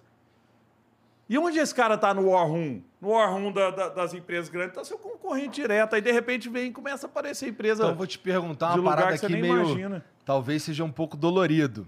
É. Tá bom, você está falando aí da CIA e essas empresas chinesas. O modus operandi que domina é: vou melhorar e vou ganhar desse cara ou vou fuder esse cara? Qual que é a mentalidade geralmente? Depende da indústria. É. Tem indústria que o modus operandi é eu vou, vou brigar na justiça. Vou destruir esse vou cara. destruir esse cara, vou fazer lobby, eu vou passar lei. Quem? Qual indústria que é essa? Ônibus. Buzer. Sou amigo do Marcelo lá, fundador da Buzer. Terror, cara. O cara quase tem que Tu é andar amigo com dele? segurança. ô. Marcelo? Carequinha. Marcelo Carequinha. Aí, Marcelo, pô, tu podia ter falado comigo lá quando a gente começou o Flow, hein? Na moral, vinha eu e o Jean sofrendo pra caralho pra São Paulo toda semana. A gente fazia lá o. Como é que era? Como é que era o negocinho? Era um hang loose pequenininho, né? Aqui, ó. Mini hang loose. É, fazia é, o mini hang loose, que parece com o bagulho da Buzi. Aí, pô, a gente postava lá no story lá, tu nunca, nunca falou comigo. Ele não deu bola, não? Não deu bola. Cara. Mas também a gente não era porra nenhuma, É, entendeu? Não, mas tem que dar. É, e é Tá simplicidade. vendo aí, pô? Não foi humilde. Mas o. A Buzer é um exemplo. O cara fez uma revolução no negócio. O que, que tá as todo empresas, mundo ao invés da galera é. tentar falar, não, vou criar o meu serviço, algumas estão criando.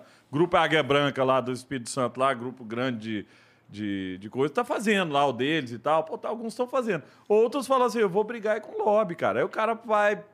Vai num desembargador, vai lá, na- lá em Brasília, fala com o deputado, tenta passar uma lei estadual, não sei o que e tal. Entendeu? Agora, Outras você acha indústrias- que é, é, fazer uma startup ou iniciar um negócio no Brasil, bom, tem os seus prós e contras, né? até queria ouvir um pouco de você disso, mas de certa forma, é, principalmente no mercado de tecnologia, a gente tem essa, essa parte boa de poder olhar lá fora, ver o que está bombando e saber que daqui a 5 a 10 anos, talvez um pouco menos, se não, for, se não tiver nenhum fator cultural tipo esse daí, assim, é, a gente pode pegar as ideias de lá que vai dar certo aqui ou como é que você enxerga Ô, Gabi, isso? eu acho que não, cara. Não existe um. Passou- lá fora não é um passou. gabarito pra cá. Não, passou. Essa fase já existiu e a galera se deu muito mal.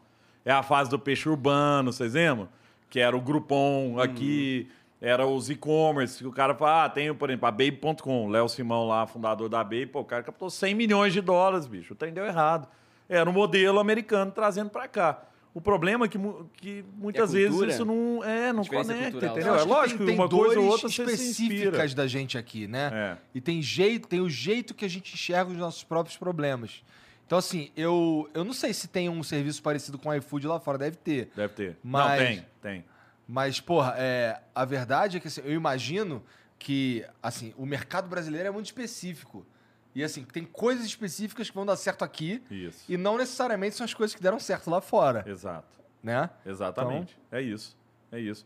Então você tem. é, é, então, mas já teve essa época, que a galera olhava pra fora e falava assim: Só daqui cinco anos vai vir, vai vir para cá, vamos fazer aqui e tal. Buzzer mesmo. Pô, você pega o mercado americano, não é um mercado onde ônibus é, é forte. A galera é. A maior parte ou é carro ou é avião. Né? Então, pô, não sei se a Buzzer lá fora daria tão certo como aqui.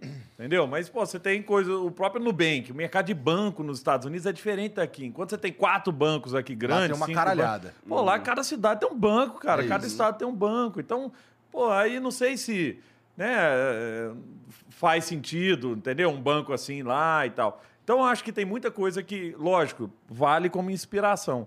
Mas eu acho que o nosso país, a gente deveria olhar assim, onde tem problema grande. Educação, a Tribe, por exemplo. Sou sócio da Tribe lá, foi parceiro aqui de vocês. Pô, a Tribe, cara, os caras são escola de educação de programador. Por quê? Ô, bicho, o, o, o cara sai hoje da escola empregado, ganhando uma nota, cara. E sabe quem são os caras que estão saindo da Tribe? Ex-motorista de Uber, ex-motor, ex-coisa do, do, do iFood. É muito da hora. É, não é porque a a gente- vida, cara. Não é muito porque a gente não é mais parceiro que eu vou deixar, que eu vou começar a achar escroto. O lance da Tribe, do cara só pagar depois que tá formado, É animal. isso é animal, É animal, cara. cara. Isso muda a vida real, realmente muda. Muda. a vida de muita gente. Muda, muda. E no mercado que está com uma demanda gigantesca, entendeu? Que hoje, pô, você, pega qualquer empresa. Na samba tem 100 vagas hoje para programador. Tá todo mundo desesperado. Todo mundo tá É. desesperado, cara. Então, assim, isso aí transforma a vida mesmo. Né? Pô, mas será que ah, isso nos Estados Unidos, não tô falando que, que dá, dá certo ou não dá, na Alemanha, não sei o que, não sei. Né? Pode ser que não dê certo. Pô, esse modelo aí, pô, é um modelo genial, cara. Mas é um modelo muito pro Brasil, porque tem um monte de gente super talentosa que não tem acesso, que não tem dinheiro. A base da pirâmide ali não tá sendo treinada para isso. Ô, eu tive uma vez, é, eu fiz uma mentoria com um cara chamado Satya Nadella. Satya Nadella é o presidente mundial da Microsoft, é o Bill Gates novo lá, indiano. Cara também mal- mais humilde que eu já conheci na vida. Começou a conversa assim, Trocou ideia com ele? não, uma hora com ele. Foda. Que isso? Satya, tirei selfie, não podia, tirei selfiezinha com ele e tal. Podia, é ótimo. É, porque ele chega, ó, você não pode fazer isso, não pode não sei o que e tal. Depois chutei o balde. Primeira coisa que eu cheguei pra ele, cara, cheguei com. eu- eu- eu na época eu tinha um iPhone. Eu falei, ô Satya, ô Satya, fiquei, cara, tentando achar um Windows Phone no Brasil inteiro. Não achei um Windows Phone, velho. Tive que. Ele começou a rir, falou, não, eu também uso iPhone e tal, porque ele tirou um pouco, de, porque o Steve Ballmer antes dele quebrava iPhone. Se você chegasse com um lá, jogava na parede. Mas o, o Satya, cara, sentado com ele, primeira coisa que ele fala, Gustavo, o que, que a Microsoft pode aprender, cara? O que, que a gente está fazendo errado, não sei o quê? Eu sentei o cascalho. Falei, cara, a Amazon é muito melhor, pô, as startups se aproximam da Amazon antes da Microsoft. Microsoft, pô, só pega empresa depois está maior, só que depois está maior, pô, o cara que começou lá com 50 dólares na- com um servidorzinho na Amazon, aí o cara vai crescendo, depois não vai mudar. Entendeu? Vocês deviam estar pegando lá na ponta. A, a- então. o- o- a Microsoft é, provê esse serviço também? Também. É? Chama Azure, a nuvem da Microsoft, que é concorrer da AWS, que é a nuvem da Amazon e do Google também, né? Que é o GCP. Mas aí, cara, o cara tava assim, ó. Presidente mundial da Microsoft foi capa da Time Magazine, o cara mais poderoso do, do- do mundo, né, não sei o quê. Me fala. Isso é muito Quero hora. aprender. Aí Isso é depois muito sabe o que legal. ele fala? Gustavo, o que que a Microsoft pode fazer pelo Brasil? E aí sabe o que eu falei com ele? Exatamente isso. Foi educação, Sati. Sabe por quê? A base da nossa sociedade lá, na base, cara, não está sendo treinada para as profissões do futuro. O cara está sendo treinado ainda para ser pedreiro, para ser mecânico. Pô, o cara tinha que estar sendo treinado para ser programador, cara. Para ser designer, para ser profissão do futuro, cibersegurança. Pô, imagina, cibersegurança hoje o cara ganha nota. O cara comprou casa Ele sabe nova, bem, bicho. ele sabe ah, bem. sabe, eu vi a É. casa dele hoje. Olha só. Pô, O cara, é ele é profissional de, de cibersegurança, casado com uma influencer bombadaça. Aí acabou, bicho. Fudeu, pô. Não tem pra onde dar errado. que isso. Beijo, Diana. Obrigado aí pela moral sempre. Mas Cara é isso, cara então. aqui com 30 empresas no portfólio aí. vocês Cara, não, mas o, o ponto é esse, entendeu? Assim, é, é, o, o negócio, cara, é que quanto mais simples a gente é, mais você gera essas conexões, mais você aprende também, porque você se coloca no molde de. E esse que ele me falou, o grande aprendizado que eu tive com ele foi assim, Gustavo. Você tem dois tipos de mentalidade, que é um livro, né? Ele teve com a autora do livro lá e tal, que é o mindset, que é assim, ó, você pode ser o cara de mentalidade fechada, que é o seguinte, tudo que me trouxe até aqui é o que vai me levar agora pro resto da vida. Não vou aprender mais nada. Tem gente que é assim, né? Ah, não, não sei mexer nisso, não sei mexer no celular, não. Não sei mexer com tecnologia. Eu falei, mas você não sabe mexer com tecnologia, não? Falei, não. Você tem Instagram? Tem. WhatsApp você usa? Uso. Waze já usou? Não, uso direto. Isso aí é tecnologia, filho. Não tem mais nada diferente do que isso, não. Mas as, as pessoas colocam, tem gente que põe barreira na cabeça. E você tem o outro tipo de pessoa, que é o growth mindset, que é mentalidade de crescimento, que é eu estou sempre aprendendo. Meu, meu modo aqui é de aprendizado constante. Então, pô, o cara É que senta isso com um moleque certa- do Brasil e quer aprender, cara. Mas Olha é que isso doideira, requer velho. uma certa humildade que não é muito comum no ser não. humano, né? Não é não. Mas se o cara é do mercado de tecnologia e ele não tem essa mentalidade, já era. É. Porque mentalidade. Tecnologia muda muito, cara. E se você não está disposto a evoluir, eu falo isso para todo mundo que está escolhendo o mercado de, de tech. Fala, cara, não adianta. Você vai fazer o curso hoje, você vai sair felizão. Nossa, eu tenho o conhecimento que o mercado está cobrando Sai uma hoje. linguagem nova, fudeu. Ano- é, próximo ano, filhão. Já era. Então, Tem se tá você não sempre- ama a parada para estar disposto a se atualizar toda santa vez, cara, escolhe um negócio mais tradicionalzão aí que não vai mudar nunca, porque tech não vai durar. Tem que ter muito tesão pela parada para ficar aguentando a barra de, de, de querer se atualizar. Por isso que eu falo até pra galera, mano, você tem que ser aquele que saiu um update, você tem gosto por baixar, experimentar e ver as, as diferenças e tal. Se isso tá sendo pesado para você, se você tá, tipo, calculando, puta, tem que estudar oito horas por dia, né? E tá lá cronometrando para ver se quando você tá livre disso, vai ser difícil aguentar a barra, sabe? Talvez não seja o teu, a, a tua parada, né? Exato, Talvez seja melhor exato. esco- escolher uma parada diferente. Pois é. Entendi. É, esse lance de, de tecnologia, assim como, como o Gustavo estava falando aí, essa parada de usar a tecnologia, tem muito a ver com o lance que a gente estava falando antes, de tornar as coisas simples. Às vezes as tecnologias elas são tão simples É, que a gente nem se dá conta que a gente tá usando a usando, tecnologia mesmo diariamente. é isso. Ó, meu pai, meu pai é um pouco fora da curva, meu pai tá coroa, meu pai tem 80 e pouco.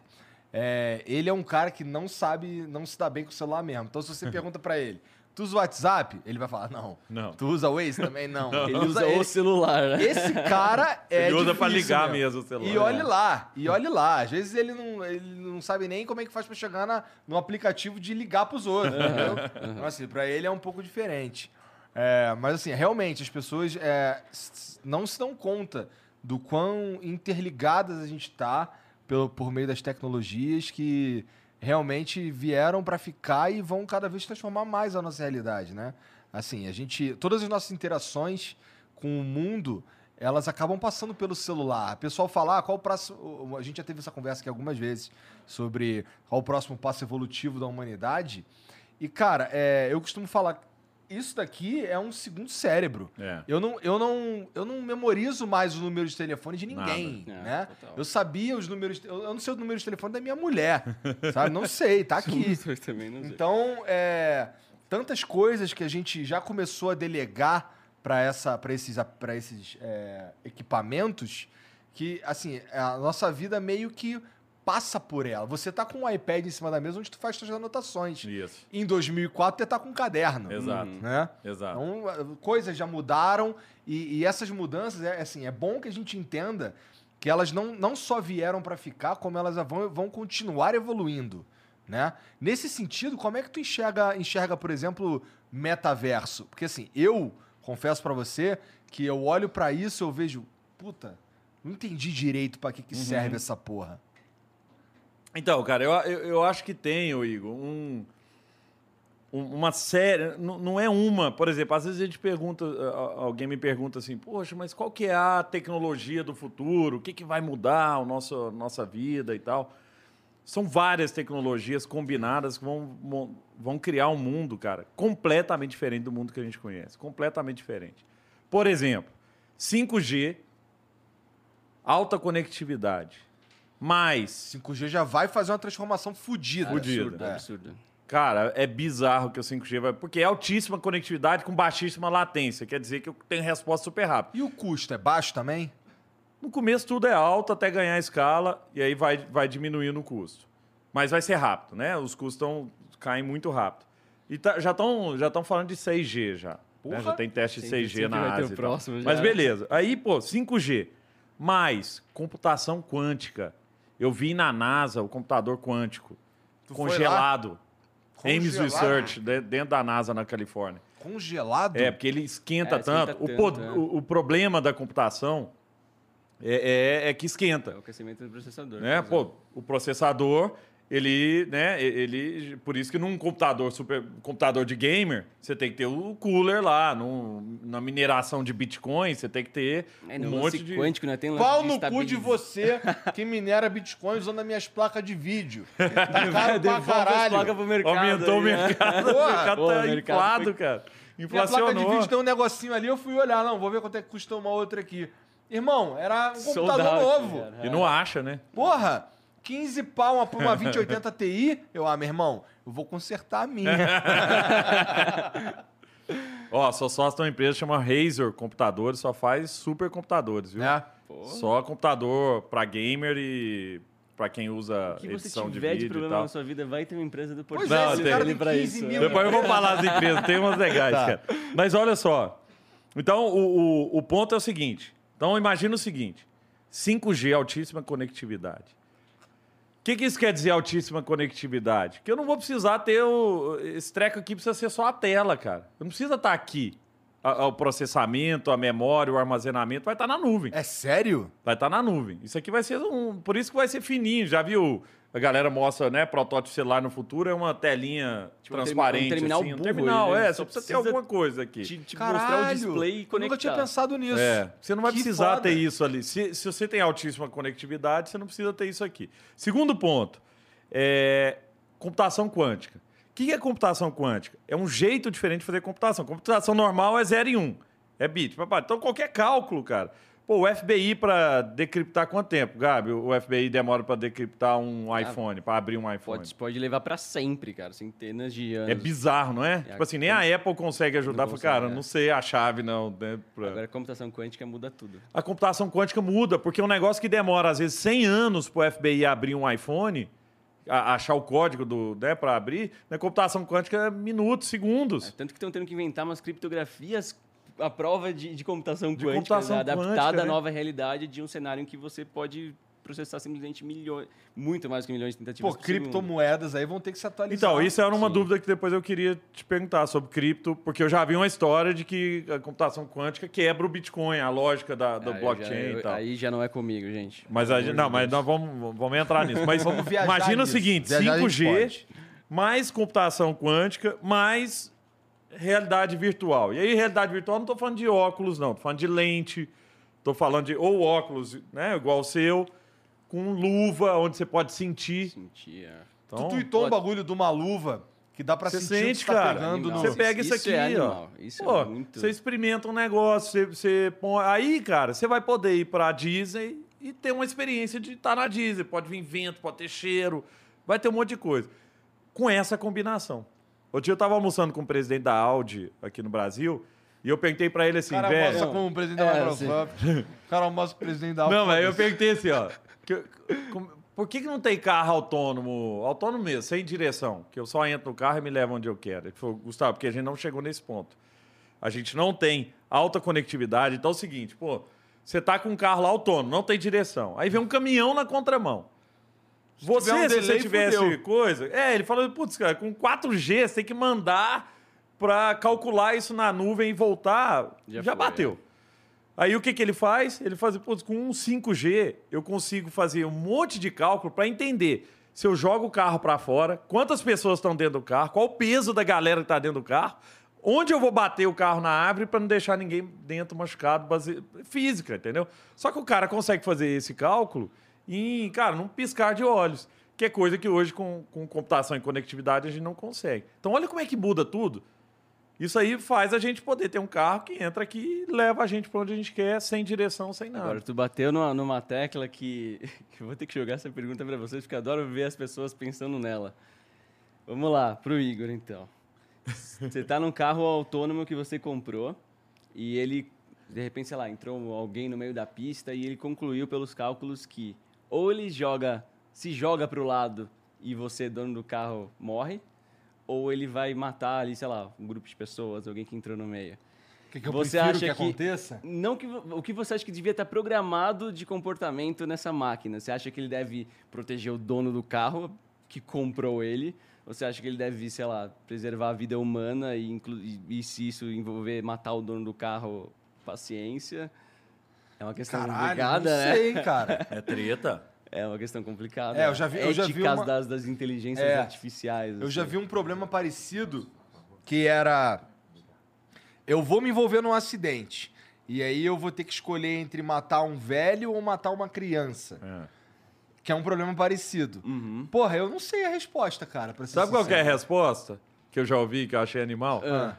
Quantas vezes você já passou por esse dilema na sua vida? Cara, assim, ah, tô entre uma velha e uma criança, Mas, isso, entendeu? mas, É, aí, tem, ma- mas e né? o programador que precisa programar algum comportamento? É. Aí o negócio já É. muda. Alguma resposta tem que estar no código. É. E Verdade. Sei lá, o que, que você faria, Gabriel? Eu não faço ideia, por isso que eu joguei É o pra difícil, vocês. É muito difícil. Assim, eu não muito quero difícil. morrer, não quero que ninguém morra, fudeu, pô. Ah, Sei lá, tive um tipo, eu não sei se propulsor ele a deve jato. me servir porque eu comprei ele e ignorar o valor da vida humana alheia, ou que seria um Bom, tanto assim, se a gente for- Mas... É foda calcular a culpa também, né? É. De quem é que tá, sei lá, o cara atravessou no lugar errado. Tipo, é, você tá no meio da rua, cara. É, a culpa é sua, irmão. É. Na moral, com todo respeito. Eu mereço viver. Ajuda aí, né? É isso. Sei lá. O problema é que a máquina tem que tomar essa decisão. E e isso que ele falou, assim, o cara da áudio falou o seguinte, ó, o problema de quando a máquina tem que tomar a decisão, que aí qualquer coisa é culpa nossa. Pô, bateu o seu carro, cara, às vezes você jogaria o carro pra fora da estrada, mas se a Audi jogar o carro pra fora da estrada, você vai É entrar a na que justiça. tá falando, se é. for nos Estados Unidos, então, o cara ganha milhões de Assim, dólares. já né? tem, tem o Tesla, que lá nos Estados Isso. Unidos ele anda meio que sozinho Sim, mesmo, né? sim. Ó, eu tenho um amigo que ele tinha um Tesla aqui, no caso dele era um Model S.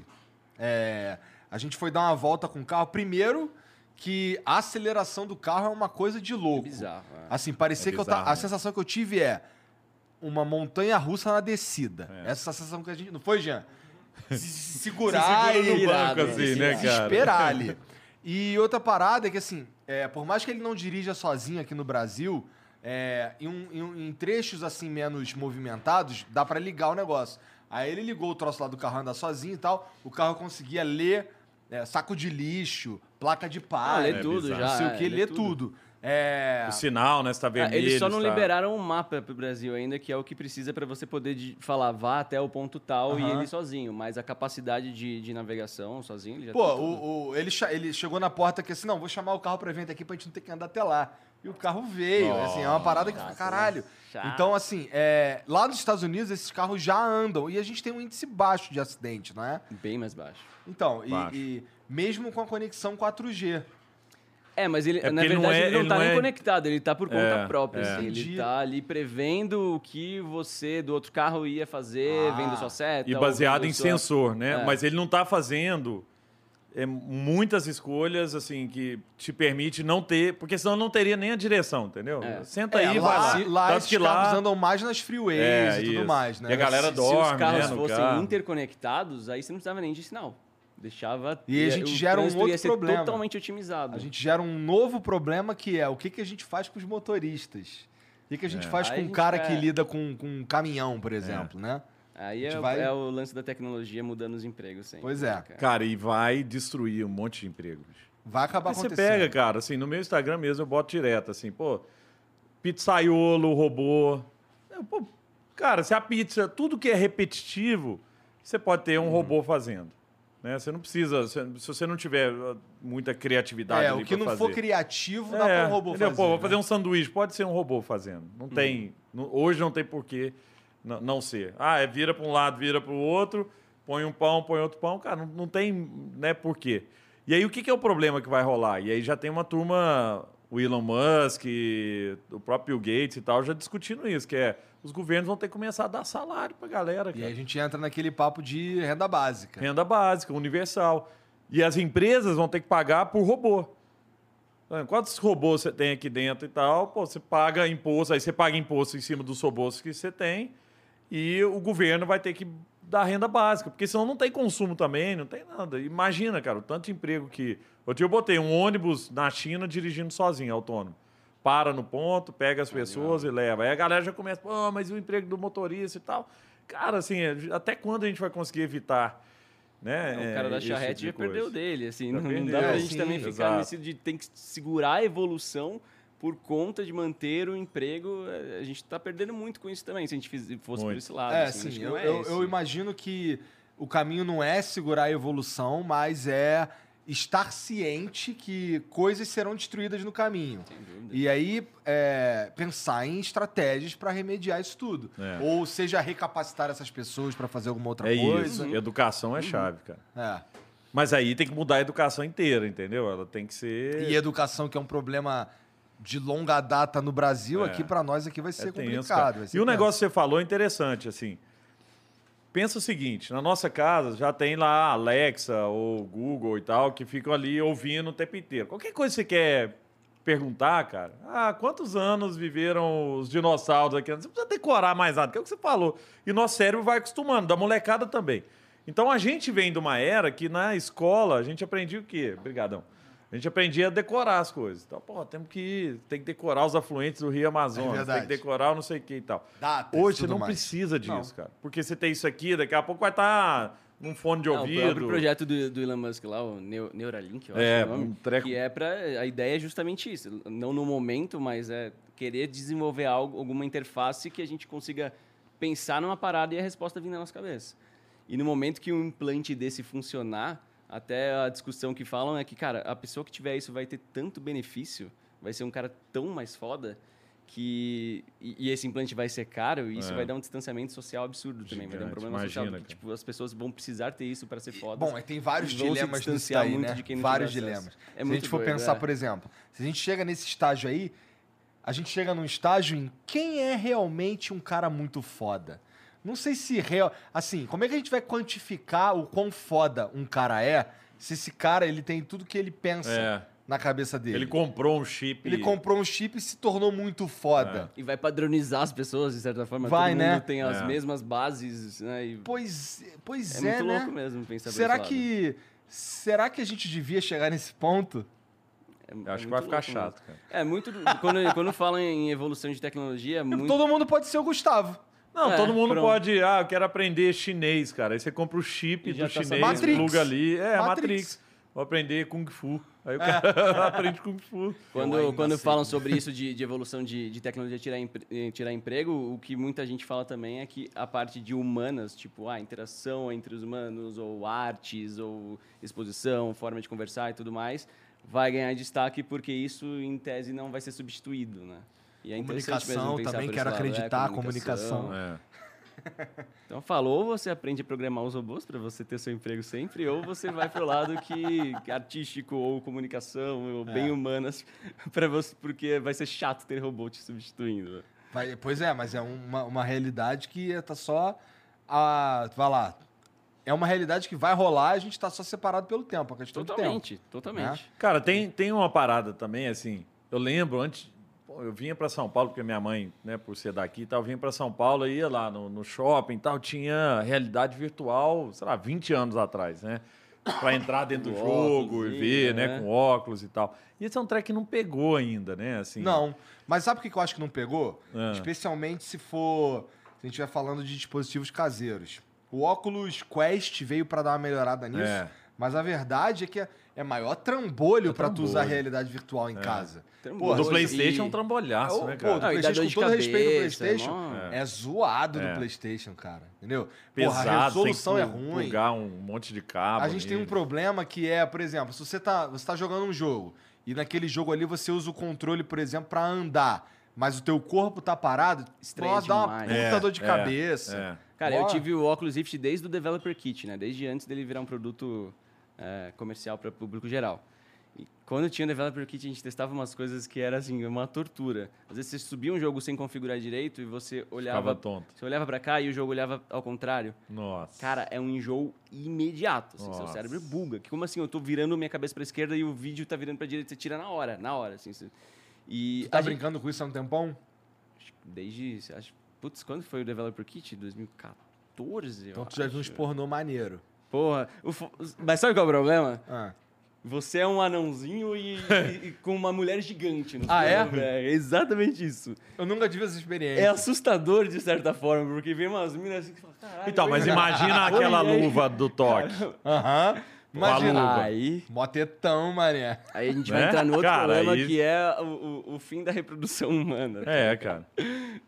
Já viu o Demolidor? É um filme de, sei lá, da década de 90, que é um policial que ficou congelado um montão de tempo. E aí descongelaram um bandido e só quem era foda o suficiente pra pegar esse bandido era esse policial congelado. Aí descongelam ele. Aí ele, caralho, aparece num mundo que ele.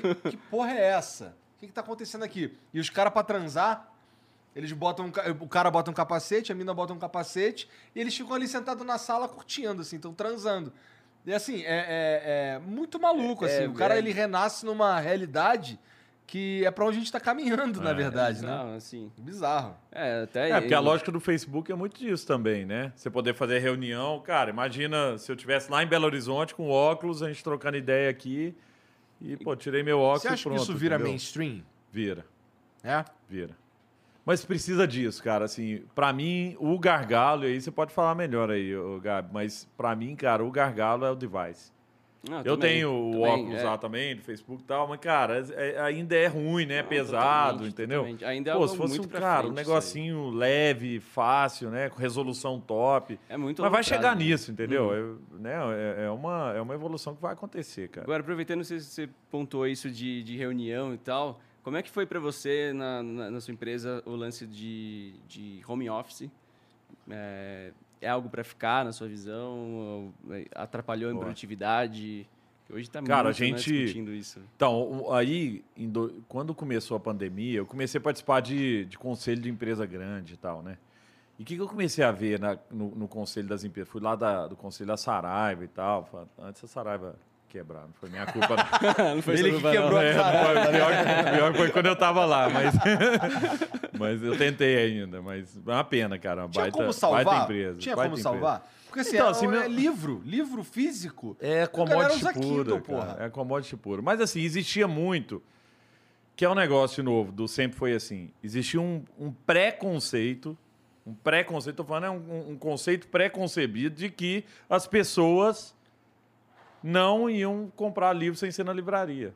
Eles acreditavam, né? A família, porque ali foi uma empresa da família. Família, eu, eu- eu lembro em reunião os caras falaram assim: o brasileiro não gosta de comprar livro online. O brasileiro gosta de ir na livraria. O brasileiro gosta de pegar no livro. O brasileiro gosta de ler livro no papel. Então, esse, esse é o perigo, cara. Tipo, Ainda mais quando a gente teve sucesso, é. entendeu? Porque o sucesso É a cega. cortiça e o isopor, né? É isso, É. é.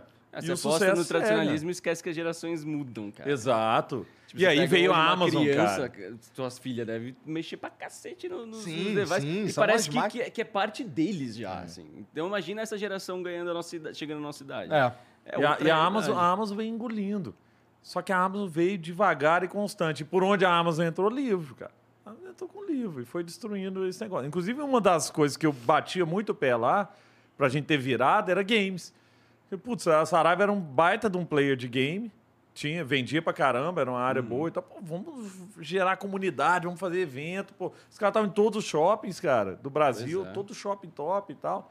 Mas é uma pena, cara, uma baita empresa, uma pena mesmo. Mas, né, acontece. Aí, pô, depois eu acabei indo para outros e tal, tô no CIA, baterias Moura e coisa.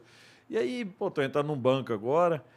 E sempre com essa visão, assim, né? Primeiro, o que, que eu posso aprender aqui? Fui da Celomital, maior empresa de aço do mundo. Aí cheguei pro Jefferson, presidente da Celomital, quando ele me chamou lá, para pô, vou montar uma área de inovação aqui na Celor, né, uma empresa chamada Soleb e tal, um negócio para trazer inovação aqui dentro. Falei, ô, ô, Jefferson, eu não sei o que, que é aço, não sei quem faz aço, para que, que serve aço, quem vende aço, quanto custa aço, para que, que você quer aqui? Falei, não, exatamente por isso. A gente quer que você conta para a gente que, que a gente não sabe. Se você falar que conhece aço, Tem mil pessoas aqui dentro que sabem mais de aço. E o que, que eu comecei a ver nas empresas? Que existia essa dificuldade de o cara quer inovar. A, a- toda empresa quer. Quero ser diferente, quero fazer diferente e tal. Mas o problema é que entre a estratégia, entre o querer, a visão e a operação, a operação engole a estratégia no café da manhã. Engole. Então quer dizer, ah, temos que inovar, temos que transformar, temos que não sei o quê, mas você tem que bater meta esse mês, cara. E o Ah, processo e o interno não, não, não permite, né? É aquilo que a gente estava Exatamente. falando, né? Como manter a startup sendo startup grande, porque começa a Exatamente. criar processo E interno. aí, então, mas aí, Gabriel, o que, que é um, um ponto que, que geralmente que eu tenho visto que está funcionando? Que é você tem que reservar tempo para a galera pensar no futuro. Porque senão é só você só pensa na operação. As empresas grandes são muito boas operacionalmente. Muito boas em fazer mais do mesmo. Mais Eficientes. engessado em inovação. Mas engessado em inovação. Então, o que, que é o segredo que o Netflix fez? Uma vez eu estava com o vice-presidente do Netflix. Olha falando. aí, de novo. Falei num evento Esses lá no... almoços aí são bons mesmo. Não, eu falei num evento no Texas, lá no Pô, South by me leva, lá. Pô, E aí, almoçar, aí né? pô, tava, aí ele foi falar lá também e tal, e ele falou assim: quando eu entrei no Netflix, vice-presidente de produtos, eu tinha três grandes metas no Netflix. Entregar DVD mais rápido, porque eles eram uma empresa de entregar DVD. Pois Não é. sabia. Netflix nasceu para entregar DVD de porta em porta. Certo? Você entrava na internet, escolhia o filme que você queria, pelo correio chegava na sua casa. O que, que eram as metas lá que eles tinham? Entregar DVD mais rápido, entregar DVD mais barato. Pô, o que, que eu faço? Logística própria, eu vou usar o correio americano, eles usavam o USPS e tal. Ou entregar, é, receber DVD. A outra meta era receber DVD com menos defeito, porque vinha muito DVD arranhado e tal. Depois você devolvia pelo correio também. Porque no correio, no- nos Estados Unidos, o correio funciona bem, né, cara? Os caras pagam conta pelo correio, põe cheque no correio e tal. Beleza. O cara falou assim: se a gente tivesse batido as três metas, nós íamos ser a melhor empresa do mundo de entregar DVD no mundo que ninguém tem DVD. Então, olha o perigo de você ser o melhor cara em alguma coisa que pode ser que o mundo não vá para aquela direção. Tem uma regra do exército canadense que ela diz o seguinte: se houver disparidade entre o mapa e o terreno, fique sempre com o terreno, soldado. Quer dizer, pô, você tá vendo um mapa aqui, época da Primeira Guerra Mundial. O cara tá com um mapa na frente dele fala que tem um rio passando aqui. Se você olhar para o chão e não ver o rio, não começa a nadar na areia, não. Acredita no que você tá vendo. Isso vale muito pra gente também, pra empreendedor. Que é tipo assim, cara, tudo bem, eu tenho uma visão, vou dominar o mundo, vou fazer isso, vou não sei o que e tal. Tira um mapa da sua frente e vê. Será que o mundo tá indo pra essa direção? Que é o caso do, do- do- Netflix. E aí o que, que eles fizeram? Eles criaram uma teoria lá dentro chamada Teoria da Próxima Montanha. Qual a próxima montanha? Como é que eu escalo essa montanha antes dos outros? E como é que eu testo essa montanha? O que, que eles começaram, o que, que eles fizeram? Todo mundo que entrava na página do Netflix, eles tinham uma hipótese que streaming ia ser o futuro. Isso é 2000 e pouquinho, 2004 e tal. Eles começaram a fazer teste AB. Né? O que que é teste AB? Pô, o cara entrava na página Netflix, 98% das pessoas viam a página normal do Netflix, alugue DVD sem sair de casa. 2% das pessoas caíam numa outra página, que era conheça o serviço de streaming da Netflix. Você quer conhecer? Pum. Taxa de, de conversão gigantesca. Assim, 60% das pessoas caíram nessa página convertiam. Opa, as pessoas querem o serviço. Aí eles começaram a construir o serviço. E aí vem uma teoria depois, que é o que a gente tem usado agora, que é 70% do nosso tempo a gente devia estar pensando no transform the core, que é como é que eu fico melhor com o que eu faço. 20% do nosso tempo a gente devia estar pensando no grow the core, que é o que está em volta do que, eu, do que eu faço que eu posso fazer melhor. Porto Seguro, segurador. Pô, o cara vai lá, ele te atende em casa, ele lava seu sofá, ele arruma sua lâmpada. Pô, o cara tá ampliando o core dele. E 10% é o scale the new, que é como é que eu testo coisas novas que ninguém conhece ainda. Né? Como é que eu experimento coisas novas. E aí, cara, a dificuldade está nisso aqui. As empresas grandes têm dificuldade de testar o novo. Como é que você faz isso? Aproximando as startups. E aí que vem a conexão. Startup com empresa grande, você vê todo dia conectando aí, porque o cara não tem a agilidade que você tem. A Globo não consegue fazer o que vocês fazem aqui. Por quê? Porque tudo é caro, tudo é gente pra caramba, tudo é uma estrutura que não sei o que e tal. Pô, o cara não tem agilidade pra testar. Pra você quiser testar, você testa.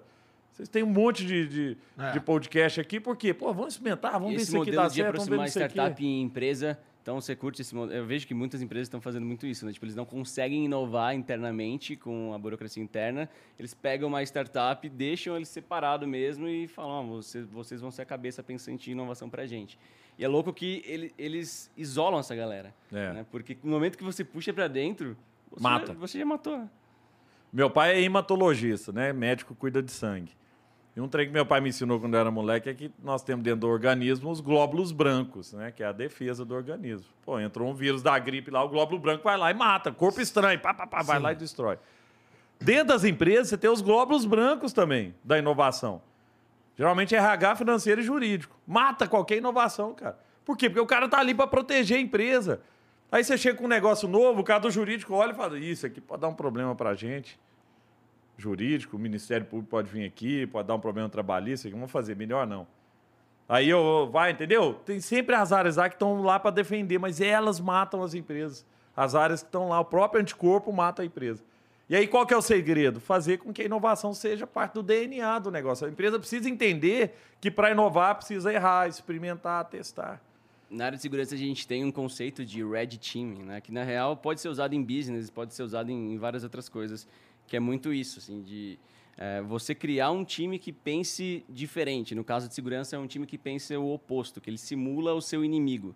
Então, que eles- só que esse, esse time não funciona dentro da empresa, porque dentro da empresa ninguém cria um aplicativo para ser vulnerável. Ninguém põe um servidor no ar pensando, estou espetando na rede um servidor que está vulnerável.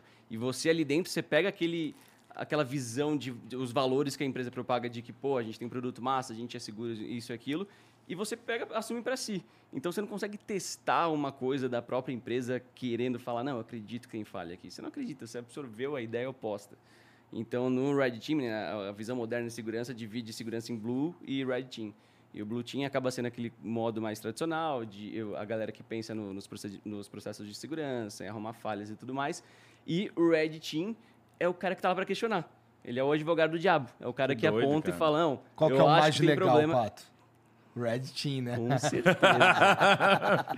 Com cer- Não, Você e não põe o só é mais legal, como, cara, é, é, eu que cre- cresci na minha adolescência hackeando tudo, na- naquela época eu olhava e falava, putz, mas quando eu chegar ali na maioridade e precisar trabalhar, eu não vou ter mercado para mim, porque esse formato que eu sou hoje, de ser o curioso que fica caçando coisa, não tem lugar no mercado. E de fato não tinha naquela época. Agora, o Red Team é, é o que chega para mostrar que tem sim, porque a gente precisa de alguém questionando, de- olhando de fora e tendo a visão diferente de todo mundo que está aqui para poder conseguir evoluir. E em business é a mesma coisa, tipo, você às vezes tem que isolar uma galera para olhar para o seu business e pensar como o seu concorrente ou pensar como o seu consumidor, longe do, do viés, longe do, do, do ambiente corporativo, que aquilo lá limita muito, né?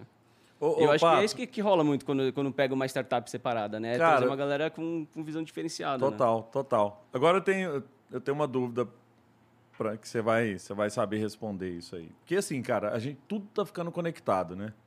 Geladeira conectada, TV conectada, câmera. No- Cara, olha para sua casa, é- tudo tá conectado, a Na fechadura. minha não, mas na tua eu imagino que Ah, a minha, cara, é mesmo. tudo é fechadura. Cara, eu fiz o projeto, a gente tá fazendo o tal. projeto RGB da casa, na casa vai ser tudo RGB. Então, o que, que é a treta que vai rolar com isso, cara? Porque assim, ah, tem uma cafeteira smart. Aí entra um hacker pela cafeteira, entra na sua rede, entra na sua câmera e te Totalmente vê possível, peladão sim. lá, né? É possível? É, assim, é, cada, cada coisinha, cada recurso que a gente coloca num software ou cada... vulnerabilidade ou, nova. Ou cada, é, ou cada dispositivo que a gente está conectando na rede, a gente está aumentando o que a gente chama de superfície de ataque. Então, a gente está aumentando a possibilidade de ter uma falha, né? Então, quanto mais código, mais chance de alguma daquelas linhas ser uma vulnerabilidade. Mas eu acho que, ao mesmo tempo, cara, muita gente fala isso pra mim, que eu mostro minhas paradas tudo RGB lá em casa e tal. Eu- o projeto que a gente tá fazendo na minha casa nova tem 120 lâmpadas smart conectadas Porra! no Wi-Fi. 120 lâmpadas smart a gente tá pondo Aí tu faz o quê? Wi-Fi. Tu pede pra, aí- pra Alexa ligar tuas, tuas luzes? Pode, Alexa, ou quando você tá chegando perto de casa pelo GPS, ele já ativa um preset que você Caramba. quer. É, É nível hard isso aí. é, tem sensor de presença, então você saiu do ambiente, ele já desliga a luz pra você, e, esse- e por aí vai. assim. Maneiro. É bem legal. É, pô, eu suspeito de falar, mas eu adoro. E é muito nesse ponto que eu falo, porque quando eu posto alguma coisa disso, a galera fala, pô, mas você é o cara da segurança, você devia estar falando, "Pô, esses devices aí são chineses, são. Tá, mas ao mesmo tempo eu adoro a tecnologia. e Eu não vou, tipo, abrir mão de, de, de consumir as novidades pelo risco que isso está me representando. É lógico que, por entender, eh, a gente sempre vai dar uma freada. Por exemplo, eu tenho uma rede só para esses devices. Eles não estão entrando... Ele não com- conecta no. não conecta no meu computador, né? Então, na medida do possível, você vai fechando o cerco e tudo mais.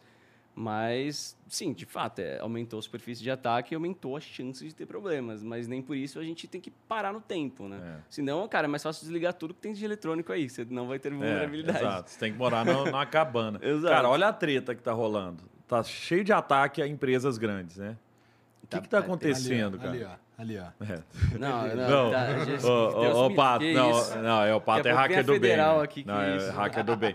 Não, depois eu tenho que contar uma história que eu já fui desse mundo, viu? Eita, Mas, sempre, é... sempre vem, tá vendo? Não, Sempre tem uma puxa, história boa, cara. tem. Mas é, sabe o que é a treta que tá rolando? O cara tá pagando, os hackers estão pagando gente dentro da empresa para executar um arquivo lá dentro. Eu te dou um milhão de dólares para executar esse arquivo aí dentro do- de tal empresa. Esse é Esse arquivo entra dentro da rede, trava a empresa. Você vê várias aí, vários varejistas tiveram problemas né, de, de segurança, cara.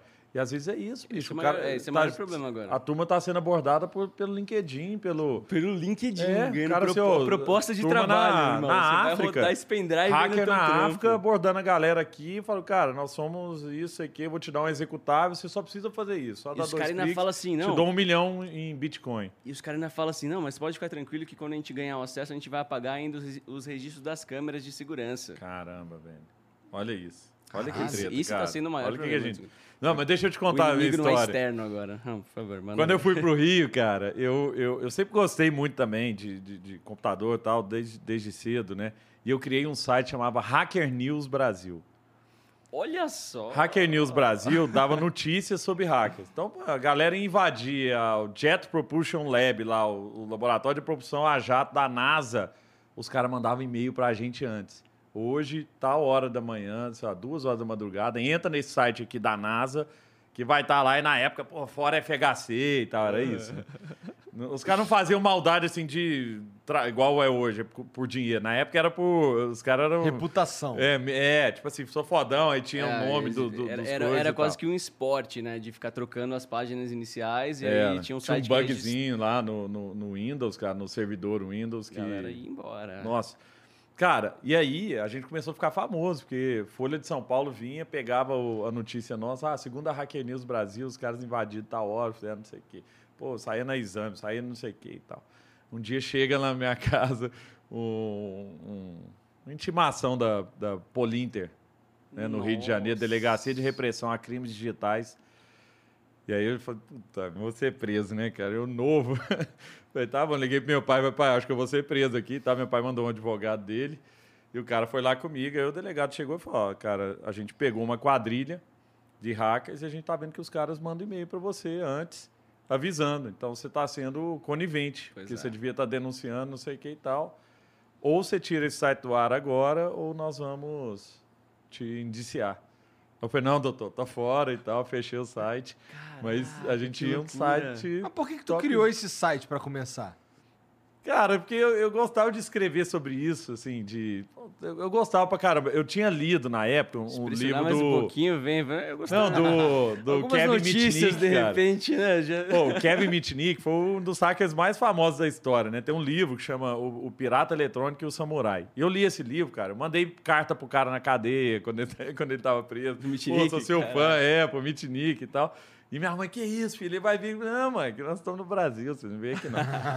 Mas depois ele saiu e foi trabalhar pro governo americano, né? Então eu sempre gostei de- de- desse negócio e, pô, fui pra lá e na época não tinha blog. A gente criou uma estrutura que era tipo um blog, porque todo dia eu escrevia e, e- e botava lá. E começou a bombar, cara. Até na- eu tinha recebido investimento do Manuel Lemos lá, que hoje é da, da Red, era da Redpoint, foi agora assumiu o Venture Capital do Itaú.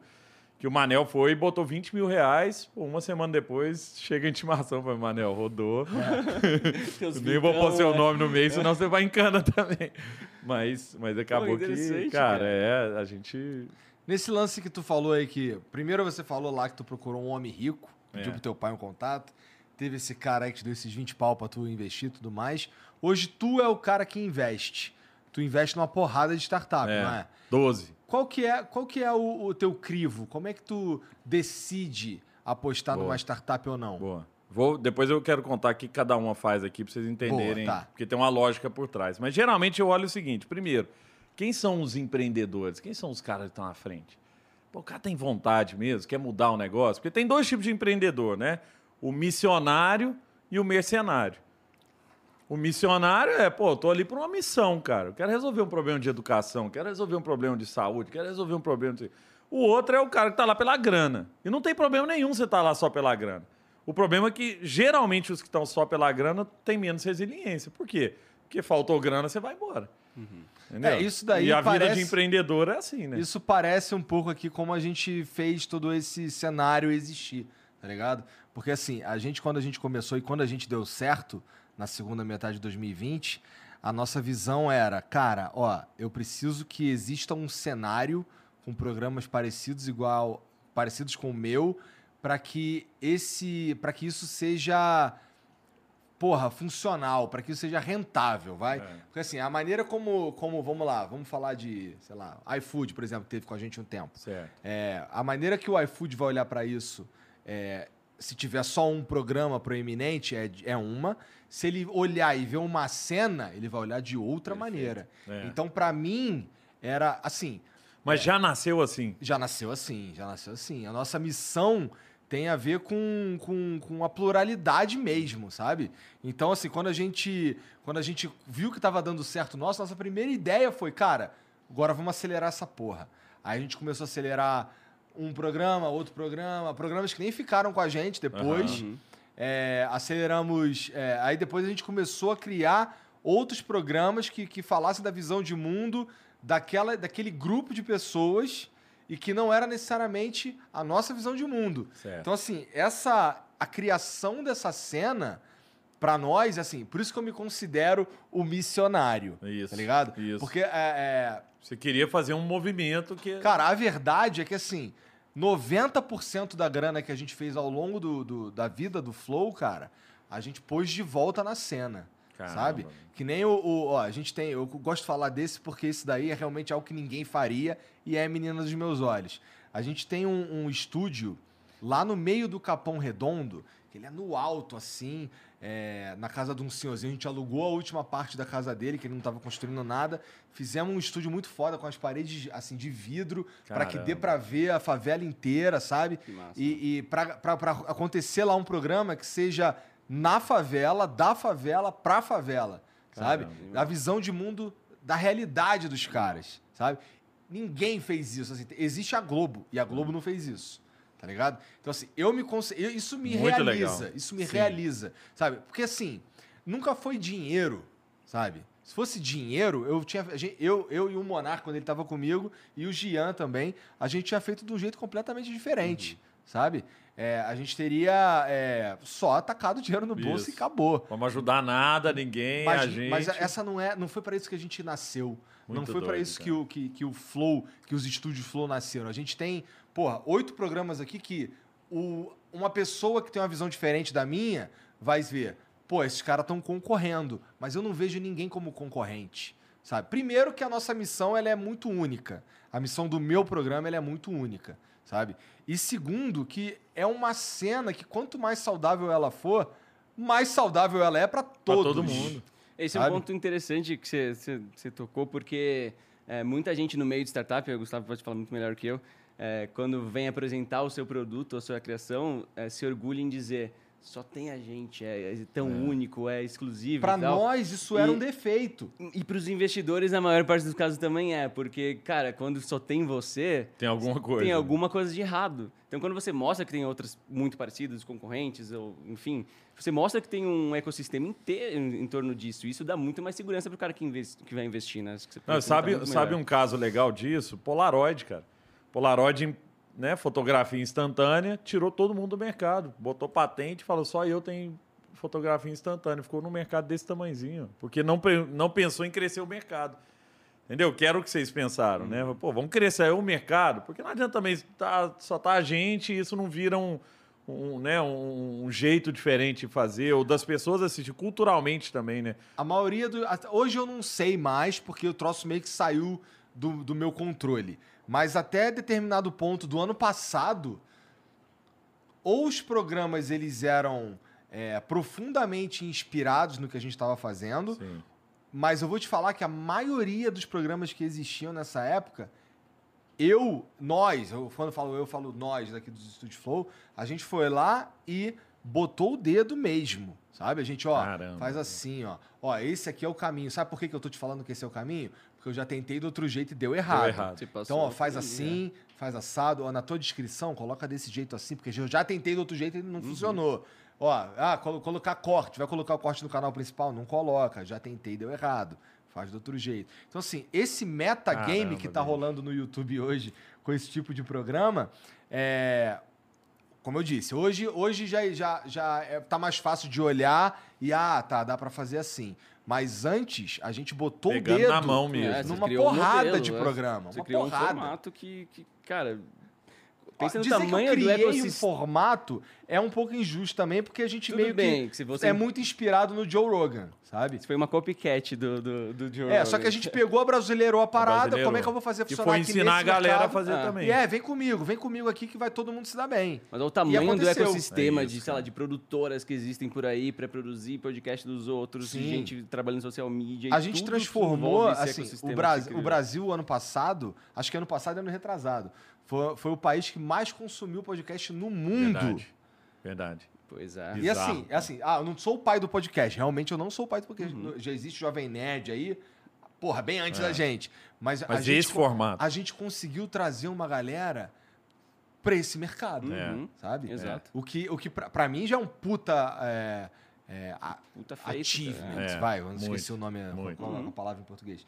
Mas assim, pra, é, é, eu tenho orgulho dessa porra. Tem que Muito ter Porque assim, mesmo, não é porra. assim, eu, eu, eu não tô Tem que rico. ter mesmo, concordo. ter. Eu poderia estar ter. rico, mas eu não tô. Tá ligado? Eu não tô falando isso aqui de coitadismo, não. Eu gosto, na verdade, me realiza muito mais ver uma cena viva e com, e com um ecossistema saudável do que eu tá, porra, cheio de dinheiro no bolso. Mas aí, Pra tu mim, aí você é- pode isso também é uma pensar, verdade. será que se você tivesse focado na grana, É. ia, ia ter dado certo? Não ia Pois ter é, é dado, possível cara. que não também, né? Eu não Uhum. sei. É possível que, na verdade, eu acredito que não. Eu acredito que não. É, mudaria todos os valores que vocês têm. Muda, E, e tem também, Muda. existe nesse mundo, e é aquela parada. Não é certo ou errado. É, são jeitos de enxergar a parada. Tem gente que é que vai por causa da grana. Isso. Existe Exato. Eu isso. também não acho que, que é o errado. não, é um jeito. Eu só acho que é mais difícil você conseguir escala, igual vocês, né? Impactar mais gente se você estiver pensando só na grana, porque é isso, eu tô pensando só em mim, cara. Então não ia ter tudo isso aqui, não ia ter oito programas, ia ter todos com você. Tipo assim, não, tudo é meu, É tudo, tudo eu meu. participo, tudo eu, eu que tenho que estar lá, eu que estou na frente, não vou deixar outra pessoa aparecer. Por quê? Porque eu quero tudo para mim. Esse é mais difícil de vingar. Né? E aí, cara, tem um negócio que, que é muito importante também, que a gente usa muito em startup, que para mim é, é a, é a dica de ouro, assim, para quem quer construir um negócio, é o empreendedor tem que ter endosso e reputação. Endosso é, pô, quem compra de você e tal. No caso é, pô, quem vem aqui? Pô, na hora que você vê, cara, só vem cara legal aqui, pô, um monte, né? Eu tava vendo do Breno Mazzi aqui, o Mac Mazzi. Breno Mazzi é maravilhoso, Não é, né? meu? O cara é bom Salve, demais, Breno. cara. Amigão, amigão, Gente boa pra querido. Pô, gosto gente muito do boa. Super high-tech, né, cara? E, e, e, pô, tudo quanto é tipo de gente, super diverso, não sei o que e tal. Pô, beleza. E reputação, que é o que os outros falam de você. Cara, quando saiu que eu ia estar aqui hoje, tanto de gente me mandando mensagem. É muito massa. Cara, eu amo. Pô, o meu cabeleireiro, o Brunão, cara, que foi cortar meu cabelo lá em casa ontem antes de vir, ontem à noite. Ele me contou a história inteira sua do Monark, cara. Pô, os caras começaram com games, o cara, eles são inspirados no, no, no cara Joe americano lá que você falou, não sei quem, me contou tudo. Depois tem que contar a história do Bruno também, que é boa. Mas, cara, então, esse é o ponto. Então, assim, primeiro, o empreendedor é esse, é essa pessoa, eu, eu prefiro esse, assim, que quer transformar alguma coisa. Ou é o cara que, ah, quero montar a vendinha aqui para ganhar. Não tem problema, mas não é o tipo de coisa que, que eu vou olhar. Segundo, o mercado é empreendedor grande. Até, desculpa te interromper. Às vezes o empreendedor até é maior do que o- a ideia de business que ele está Exato. Né? Tipo, Exato. você, que É. virou N business em cima, mas por quê? É. Porque você é muito maior do que todas essas ideias, né? cara? Pô, eu montei a Associação Brasileira de Startups porque eu falei, cara, não tem ninguém representando startup. Montamos lá em Belo Horizonte, cara. Tem 10 mil startups agora em volta da, da B Startup. Agora tá aqui em São Paulo e tal. Legal. Mas, pô, fundei lá para resolver um problema que, pô, ninguém fala de startup. Na época, ninguém falava de startup. Hoje é comum. Ao invés de ter banda, todo mundo quer ter startup, É, né? hoje é moda. né? Antigamente todo mundo queria ter banda, agora não, quer ter startup. Mas na época não, cara. Então lá, pô, lá atrás a gente foi montar a B Startups lá, pô, alguém tem que falar disso, alguém tem que representar a gente, alguém tem que né, é, olhar pra gente e tal. E, e nessa ideia, pô, aí montamos lá em Belo Horizonte, depois trouxemos um cara do Nordeste, trouxemos um cara do Sul, trouxemos um cara do Rio, para ser um negócio do Brasil inteiro, porque eu não queria que fosse São Paulo. Mas depois que eu saí, trouxeram para São Paulo. Mas é isso, então acho que. Mas ainda representa o Brasil inteiro? Brasil inteiro, não, super Tá bom. forte. 10 mil startups, É cara. porque a verdade é, que super assim, forte. querendo ou É, não, tá tudo aqui. tá tudo Tem aqui, jeito, não é. tem jeito. Não, mas, tem é, jeito. mas a cena de startup em Belo Horizonte é uma coisa. Quando eu vi, quando eu vi é surreal. Saiu um monte de startup top. Amélios, tem Max Milho. Sabe o Como, que, que como é? que chama? Tudo de É- casa, é, cara. Ah, é? São, é São Pedro Vale. São Pedro Vale. Belo Horizonte tem um monte de startup. Por quê? Todo mundo é amigo de todo mundo. Isso é muito. Pô, chegava né, pros cara? caras da Max Milhas, o Max joga tênis em casa e tal. Ô, Max, pô, você tem, eu posso deixar um cara de marketing do meu time aí dentro da sua. O nome dele é Max? empresa? É. Que legal. Max da Max- Max Milhas. cara, pega um cara meu e vai lá pra dentro da Max Milhas lá. Pô, Amélios, cara, um dia chegam os meninos lá na samba. O, o Israel e o Ofli, que são os fundadores da Amélios, né? Aí, pô, os caras sentam lá e tal, falam assim, Gustavo, nós recebemos uma proposta para vender a Amélios. Era, sei lá, 5 milhões de reais. Aí eu falei, putz, vende não, cara, segura, pô, esse negócio é legal, não sei o que. Então, é, não, a gente acha que vai segurar. Pô, seguraram, fizeram IPO, cara, a empresa vale bilhões, os caras estão na lista da Forbes aí. Foda. Mas tudo um ajudando o outro, que era esse negócio, me- meio que isso é muito louco, comunidade, No entendeu? Vale do que que- Silício mesmo é eu acho que o grande, ponto, né? o, grande negócio, cara, que, que, a, que a turma, muita gente já entendeu, que é o que você entendeu, é que o jogo, para alguém dar certo, não, para você dar certo, outra pessoa não precisa dar errado. É. Não é esse o jogo, entendeu? Eu não preciso que o outro dê errado para eu dar certo, cara. Se eu entender que todo mundo pode dar certo, que é o que aconteceu lá em BH, tanto de startup legal que surgiu lá. Pô, lá é. tem Hotmart, lá tem, Caramba. tem Samba, lá tem Max, Milhas, lá tem Melios, lá E tem qual foi a Rock origem Content. disso lá, cara? A É por quê? Samba. Foi, foi com a Pô, Samba. um monte de gente trabalhou na Samba ali, era funcionário meu. Então foi meio que uma começaram a cultura sair. da empresa que simplesmente A gente levou pra- essa cultura de estar. A gente foi a primeira empresa lá, pô, pensa, em 2007, com escritório aberto, com, com é, ping-pong, com totó, não sei o que. Pô, a gente tinha acordo com o MIT lá fora, vinha gringo, ficava Era lá o dentro da Google antes, antes do Google. É, cara, a gente tem é. um, tem um artigo na- que ficava na parede do escritório lá, que é que, da The Economist, falando assim, como a samba criou a cultura do Vale do Silício no Brasil. Que da hora. Que a, cara. a gente que trouxe, ninguém, ninguém Animal, falava, animal. ninguém falava de startup, Animal, animal mesmo. ninguém falava de nada, cara, de nuvem, de não sei o que e tal. E a gente começou a criar essa cultura, pô. Aí, lógico, tem outras né, empresas de, de sucesso, por exemplo, o Google comprou uma empresa lá que chama Aquan, que era de uns professores da universidade, montaram o escritório do Google lá em Belo Horizonte e tal. Começou essa cena, Mas não teve um programa legal lá, o CID? tem né, o CID, que eu fui um dos caras que montei junto com, Pô, com animal, o governador na época, que era para incentivar é, startups. Mas, então, esse é o ponto. Então, assim, primeira coisa, empreendedor missionário. Segunda coisa, mercado grande. Aprendizado que eu tive na minha vida lá com o Edson Bueno. Que é, cara, não adianta você ser fodão se o seu mercado é minúsculo. Né? Pô, você olha lá, mercado de, de empréstimo. Pô, Acreditas Alto. Eu tava com o Sérgio Fúrio lá, que é o dono da Acreditas. O cara falou, cara, pô, vocês são unicórnio, não sei o quê, vocês são gigantes. Eu falei, não, não, eu sou pequeno. Eu falei, como assim é pequeno? É, cara, olha o meu tamanho. Eu tenho, na época, sei lá, tinha 3 mil funcionários. Eu estou competindo contra banco que tem 60 mil funcionários. Eu tenho 0,7% do mercado, só que é um mercado de trilhão. Mercado de empréstimo. Beleza, 0,7 é coisa pra caramba. Então, olha o mercado grande. E terceira coisa aí é o produto. Por quê? Porque o produto muda. O que você falou, pô, o empreendedor bom no mercado bom, ele, o, o produto é o de menos, entendeu? Né, o próprio flow mesmo, o tanto de coisa que você vai evoluindo. Por quê? Cara, vocês têm a- o- o- os empreendedores aqui dentro. Um mercado que só cresce. O resto é pô, criar produto novo, fazer, mudar, pivotar, né? Essa, essa lógica. Então, algumas empresas que eu investi aqui, porque é, é, é, tem- cada uma está num mercado. A Tribe, mercado de educação para programação, mercado gigantesco, todo mundo, 90 e tantos por cento das pessoas saem de lá empregadas. Excelente. Pô, baita, baita Animal, negócio. A animal. empresa já vale mais de um bilhão, né? 1,5 bi na última, na última rodada. Raccoon. Raccoon é a maior agência de marketing digital do Brasil. Maior da América Latina. 1.500 funcionários. Sabe quando é que eu entrei na Racon? Dois caras do Google saíram do Google, me chamaram, falou, Gustavo, a gente quer montar uma agência diferente, mas a gente não sabe montar empresa, cara. Você ajuda a gente? Falei, ajuda. Ajudei que por legal. ajudar. Os caras me deram um pedaço da empresa. Que legal. Pô, a empresa foi a maior. A gente vendeu ela para um grupo inglês agora, do Sir Martin, que é o cara que criou a WPP, né? Um dos maiores grupos de mídia agora lá da, da Inglaterra.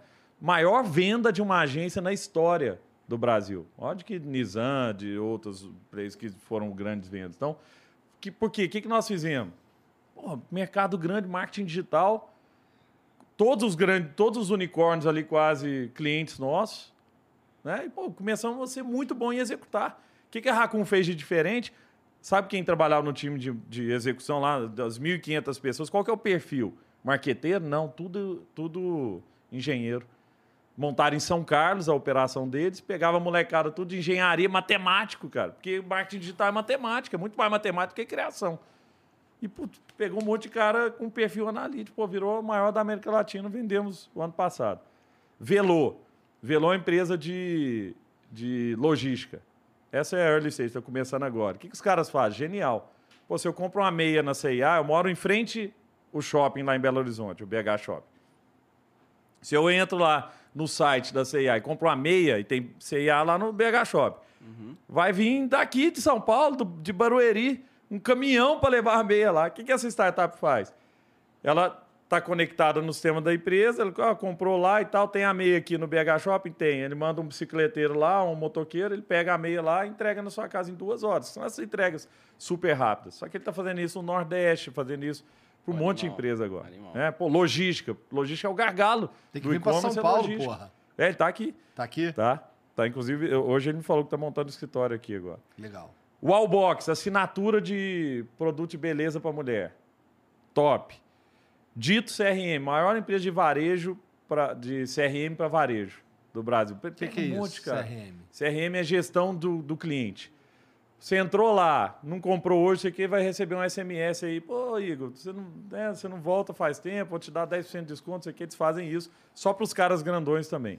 Né? Essa, empresa, essa já está bem grande também. ABC da Construção, empresa de construção que está revolucionando esse mercado. Inspira Educação, empresa, segunda maior empresa de educação para ensino médio. Vank, que é uma empresa que está fazendo. Venk, uma empresa está fazendo união de cartão de crédito. Eles estão ouvindo a gente aqui. Olha que bizarro, velho. O que, que os caras sacaram? Olha esses moleques. Os caras sacaram que a molecada agora tem quatro, cinco cartões. Todo banco digital. O cara abre a carteira do carro, tem Nubank, tem C6, tem Banco Inter, tem não sei o que e tal. E ele tem um crédito mil reais ali, dois ali e tal. Essa empresa cria um cartão que fica em cima dos outros cartões e você, ele vai... é, Ele faz esse manuseio ele faz do esse limite. manuseio e depois ele né? junta tudo e fala, ó, você tá gastando tanto, seu limite é tanto, isso aqui Que te dá um monte de que informação. massa. Só que você gasta num cartão só. Pô, que massa. Então você cara. passa um cartão e tal. Essa vai já está na fila de espera aí, vai, vai abrir agora para a galera começar a receber cartão. Block BR, empresa de blockchain, já está tokenizando, tokenizando um monte de coisa. Tokenizar é, pô, o cara tá pegando coisa que era, tipo assim, pô, vou vender um apartamento. Por que você não posso comprar um pedacinho do apartamento? Tokeniza isso, você pode comprar lá 5 mil reais daquele, daquele imóvel ali. Entendeu? Ao invés de ter que comprar o imóvel inteiro, você compra um pedacinho por token e tal. Ele está fazendo isso para mina de ouro, para soja, é bizarro. Razor, que é a empresa de supercomputador, que é, é o futuro. Lashlink, tá até conversando com vocês aqui. É verdade. falaram. Lashlink é a empresa para monetizar produtor de conteúdo. A o conversa Michel que a tá gente tem com a Last Link lá é bem interessante mesmo, é legal. animal que os caras fazem. Ele, pô, deixa o produtor de conteúdo monetizar no Telegram, no WhatsApp, no, né, no Instagram, em vários lugares. Ele cria essa lógica de monetização, né? E você pega essas empresas em algum estágio específico ou varia? É, E Meet Hub, Meet Hub é a última. Ah, perdão. Meet Hub é de conexão de pessoas. Você junta um especialista, por exemplo, o João Branco, CMO do McDonald's, está lá. Se você quiser fazer uma, uma hora de, de mentoria com o cara, você paga, tem a agenda dele, já faz a mentoria com ele, com, com um monte de especialista. Aí tá a, a do TikTok tá lá, CMO Pô, do TikTok, massa. CMO do, do Instagram, pô, a galera tá toda lá. Foda. Né? Animal, Legal pra animal, caramba. animal. Então, aí é isso, cara. Assim, geralmente eu olho assim, putz, esse é um negócio que vai mudar algum mercado? Ou é mais do mesmo, entendeu? Então, todos os negócios que eu tento entrar são, são coisas que, que transformam. Fala, Putz, cara, tem, tem que fazer um negócio diferente. E, e no mercado que é grande. Pô, tem uma dor grande, tipo logística. Cara, é a dor do, do, É. do varejo, é logística. Sim, cara, mas do você costuma e-commerce. pegar, investir quando elas estão começando? Bem no começo. Bem no comecinho. É. Agora, dessas aqui, tem quatro que já vale mais de um bi. Animal. Mas todas animal. tu entrou bem no começo. Bem no Você começo. entrou como investidor É. anjo deles. Então tu chega, enxerga nela um determinado valor. Porra, isso aqui é legal, vou acreditar. Imagina, tu Isso. já errou pra caralho também. Já errei. É um já ponto. saí de algumas. Saí, entreguei pros caras. Falei, cara, legal. Tem alguma dou minha- história boa aí dou- de alguma que não tenha rolado, cara? Que você tem identificado também um problema? Não, tem uma legal, assim. ah, tem uma que chama é, Smart Talk. Smart Talk é uma empresa de apresentação de PowerPoint. É legal para tipo a Soap. Tinha aqui em São tem aqui em São Paulo a Soap. Pô, faz apresentação legal, só para empresa grande e tal. Pô, entrei lá como sócio, cara, super legal os caras, os empreendedores bons, mas a empresa não conseguiu escalar. Ela existe, é é uma empresa excelente, mas não é um business que vai ficar grande. Então esse também não, não, não me interessa. Pô, é legal como, como, como, como empreendimento, mas não é um que conseguiu achar uma, uma escala. Teve um outro que eu saí também, esse eu me dei mal por ter saído, porque eu saí com a, a turma do Neymar, os meninos, os parceiros do Ney e tal, Ah. montaram uma agência, eu entrei como sócio, chama M-Field. Pô, né, negócio indo mais ou menos, não estava conseguindo rampar também, eu fiz a mesma, o mesmo movimento, ó, obrigado, porque também não quero ficar pendurado e às vezes, pô, tô atrapalhando os caras também, entreguei minha participação, fui embora. Agora eles estão inaugurando um escritório de 1.200 metros aqui em São Paulo, Caraca. cheio de marca, cheio de artista e tal. Pô, super legal, assim, parabéns pros caras, mérito deles, mas acontece, né? é- Tu já é errou parte. tanto pro bem quanto pro mal. Pro mal, então. é, de sair fora e o treco rampar e- Aham. e bombar, entendeu? Mas Você acha que tem timing certo para a empresa receber o investimento? Tipo, se uma startup pega grana no momento, sei lá, muita grana no começo, aí a coisa, a coisa pode desandar. Pode. Hoje, cara, agora tá diminuindo um pouco, mas, sei lá, a gente passou dois anos de muita liquidez. Todo dia saía notícia de cara recebendo 100 milhões de dólares, bicho. 500 paus. só. Lá em Belo Horizonte tem duas receberam 500 milhões de investimento. Três receberam 500 milhões. Então, não é um negócio normal. Você fala, Putz, cara, né? É, é- é lógico. Tem negócio que é muito, consome muito caixa. Pegar uma loft aqui, né? Pô, o cara tem que comprar um apartamento, reforma um apartamento e volta com o apartamento pro, pro mercado. Exige caixa, bicho. Então o cara precisa captar dinheiro. Pô, fintech geralmente exige muito caixa. Tem outros negócios que não. Então, é, eu tomaria muito cuidado ao captar dinheiro. Por quê? Porque uma vez que você capta dinheiro, você entra numa via que é o seguinte: você tem que captar mais. Não pode parar. Porque o fundo não quer que você pegue o dinheiro e guarde e deixa no banco aí. Não, bicho. Ele quer que Ele você- quer que você usa. Claro. Você vai captar dinheiro, então gasta. Eu Aí tenho a você sensação começa de que algumas pôr- startups ficam muito nessa pira, né? De, tipo, não é desenvolver o produto, é conseguir convencer para captar a grana e, É e às isso. vezes isso desvia muito, né? O desenvolvimento do produto que era para ser o, o principal ali, né? Perfeito. E muitas vezes o cara capta antes de saber direito qual que é a dor que ele resolve, entendeu? Essa dor, tipo assim, pô, o cara tá com dinheiro, mas não sabe direito o que, que vai resolver. E, cara, isso- é muito problema. Por quê? Porque você vai acelerar. O, o dinheiro acelera. E isso é bom ou ruim. Se você não souber qual que é a direção, se você tiver apontado para um muro, você vai acelerar e vai bater. Como várias já, já aconteceram. Pô, Peixe Urbano saiu de zero para mil funcionários em um ano. E dois anos depois não existia. Nossa, é muito louco isso. Entendeu? Por que, será, por que, que você julga que, que não existia mais? O, o modelo de negócio não funcionava Não direito? parava de pé. É. E tem muito modelo de negócio que não para, né? Que é o seguinte, os caras fazem uma conta e é assim, ó. Basicamente a conta que a gente tem que fazer, principalmente quando é B2C, tá? Que é, direto, é vender para o consumidor final, né?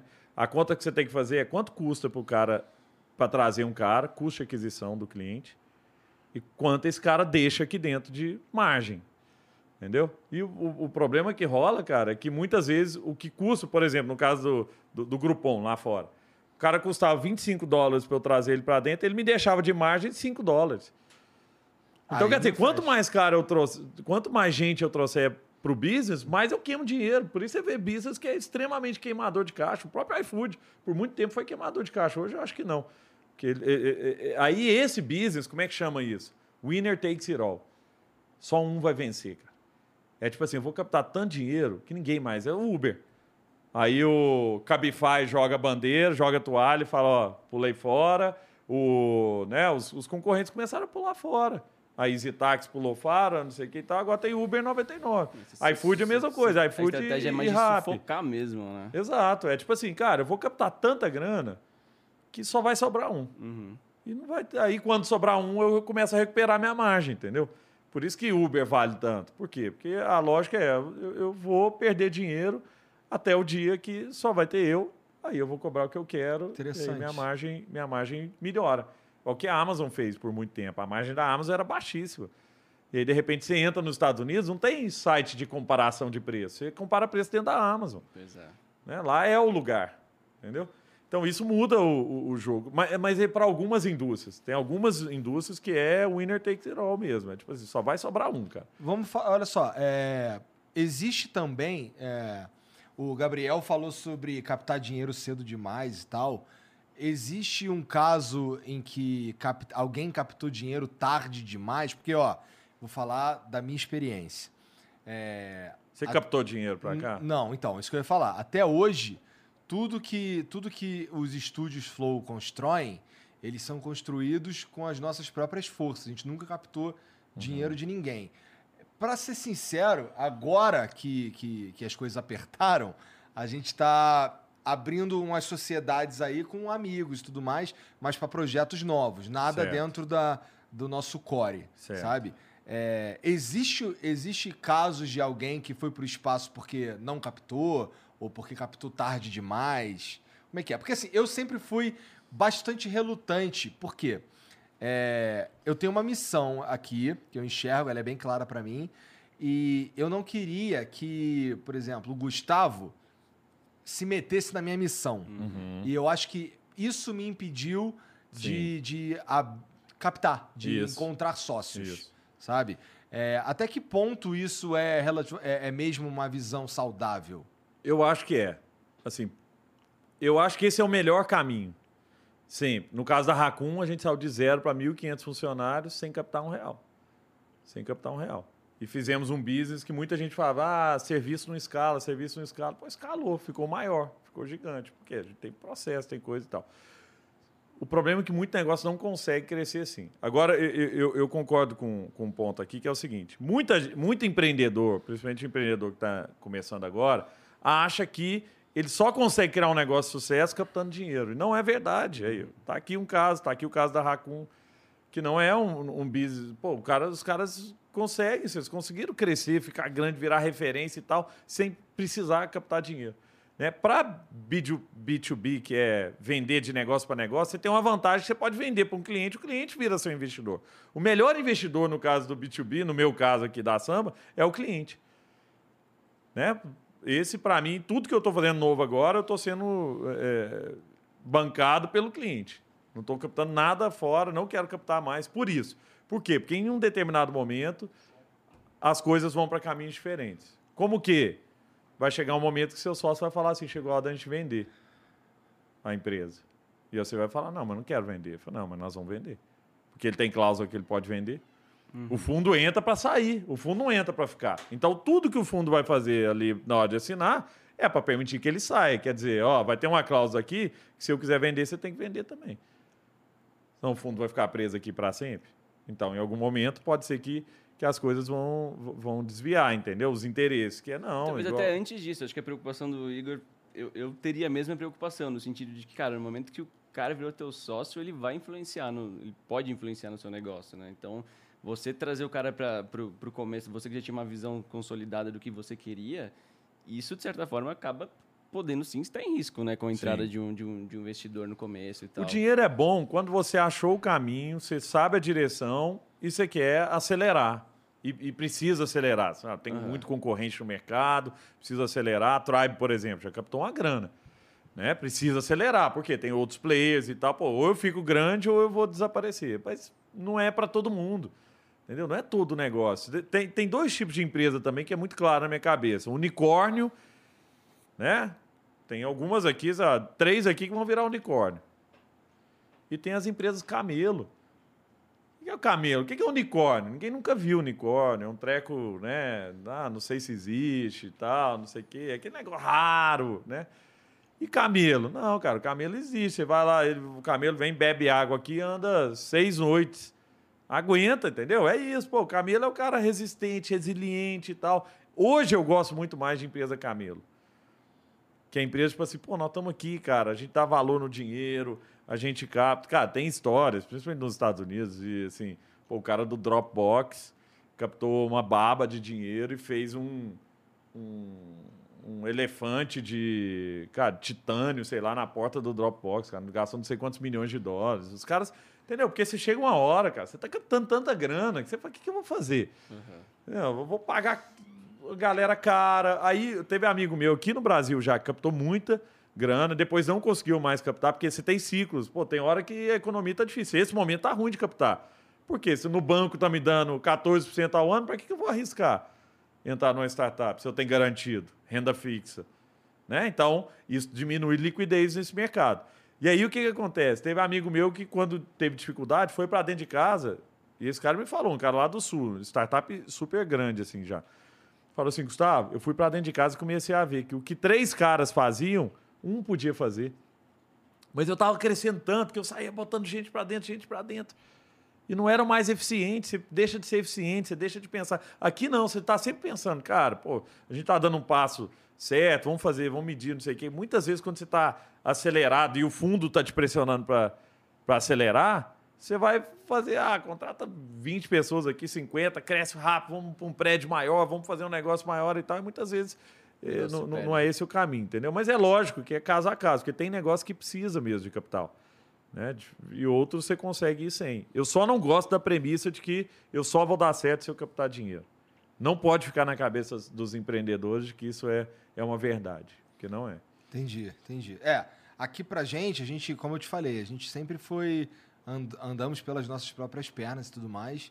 E eu dou muito valor pra essa porra, sabe? Muito. Porque assim, eu não, eu não, eu não precisei em nenhum momento é, ter que abaixar, por exemplo, convidar alguém que eu não queria convidar. Pra mim, isso é a morte. É. Entendeu? Assim, o dia que eu tiver que conversar com alguém, porque eu fui obrigado a conversar com alguém, aí eu ponho um ponto Aí final acabou. nessa porra. Porque aí eu não tenho mais esse tesão aqui, da gente trocar uma Total. ideia. É. Sabe? Eu não- se eu não tô interessado em você, meu irmão, que se foda. É. Sabe? É isso. É, é, é valor, né, cara? Ferir os valores base do, do que você criou. E eu, eu, eu acho que faz muito sentido esse receio, cara. Eu que acompanhei bastante desde a primeira casa lá e tal, e vendo a empresa crescendo, isso aqui tá. É que a galera só vê esse take daqui, mano. Você tem que ver o resto né, da É, É, tem muita gente que né? acha, tem, tem- É- eu- é ainda surreal, tem uma cara. galera que, que acha que é, o Flow Podcast, ele é é só o Flow Podcast, Uhum. mas na verdade não é. Na verdade, porra, aqui tem tem um, assim, por assim, acima de, do Flow Podcast tem uma empresa que tem time de arte, que tem Exato. financeiro, É que tem uma porrada de coisa, sabe? Que a gente que criou, Vocês são uma mas- plataforma, cara. é, mas assim, o que, a ver- o que acontece de verdade é que o Flow, ele, o Flow Podcast, ele é submetido a uma outra empresa chamada Uhum. Estúdios Flow, que produz o Flow Podcast, produz o Vênus, que produz o Noir, que produz o Sense, enfim, produz mais al- alguns Uhum. outros.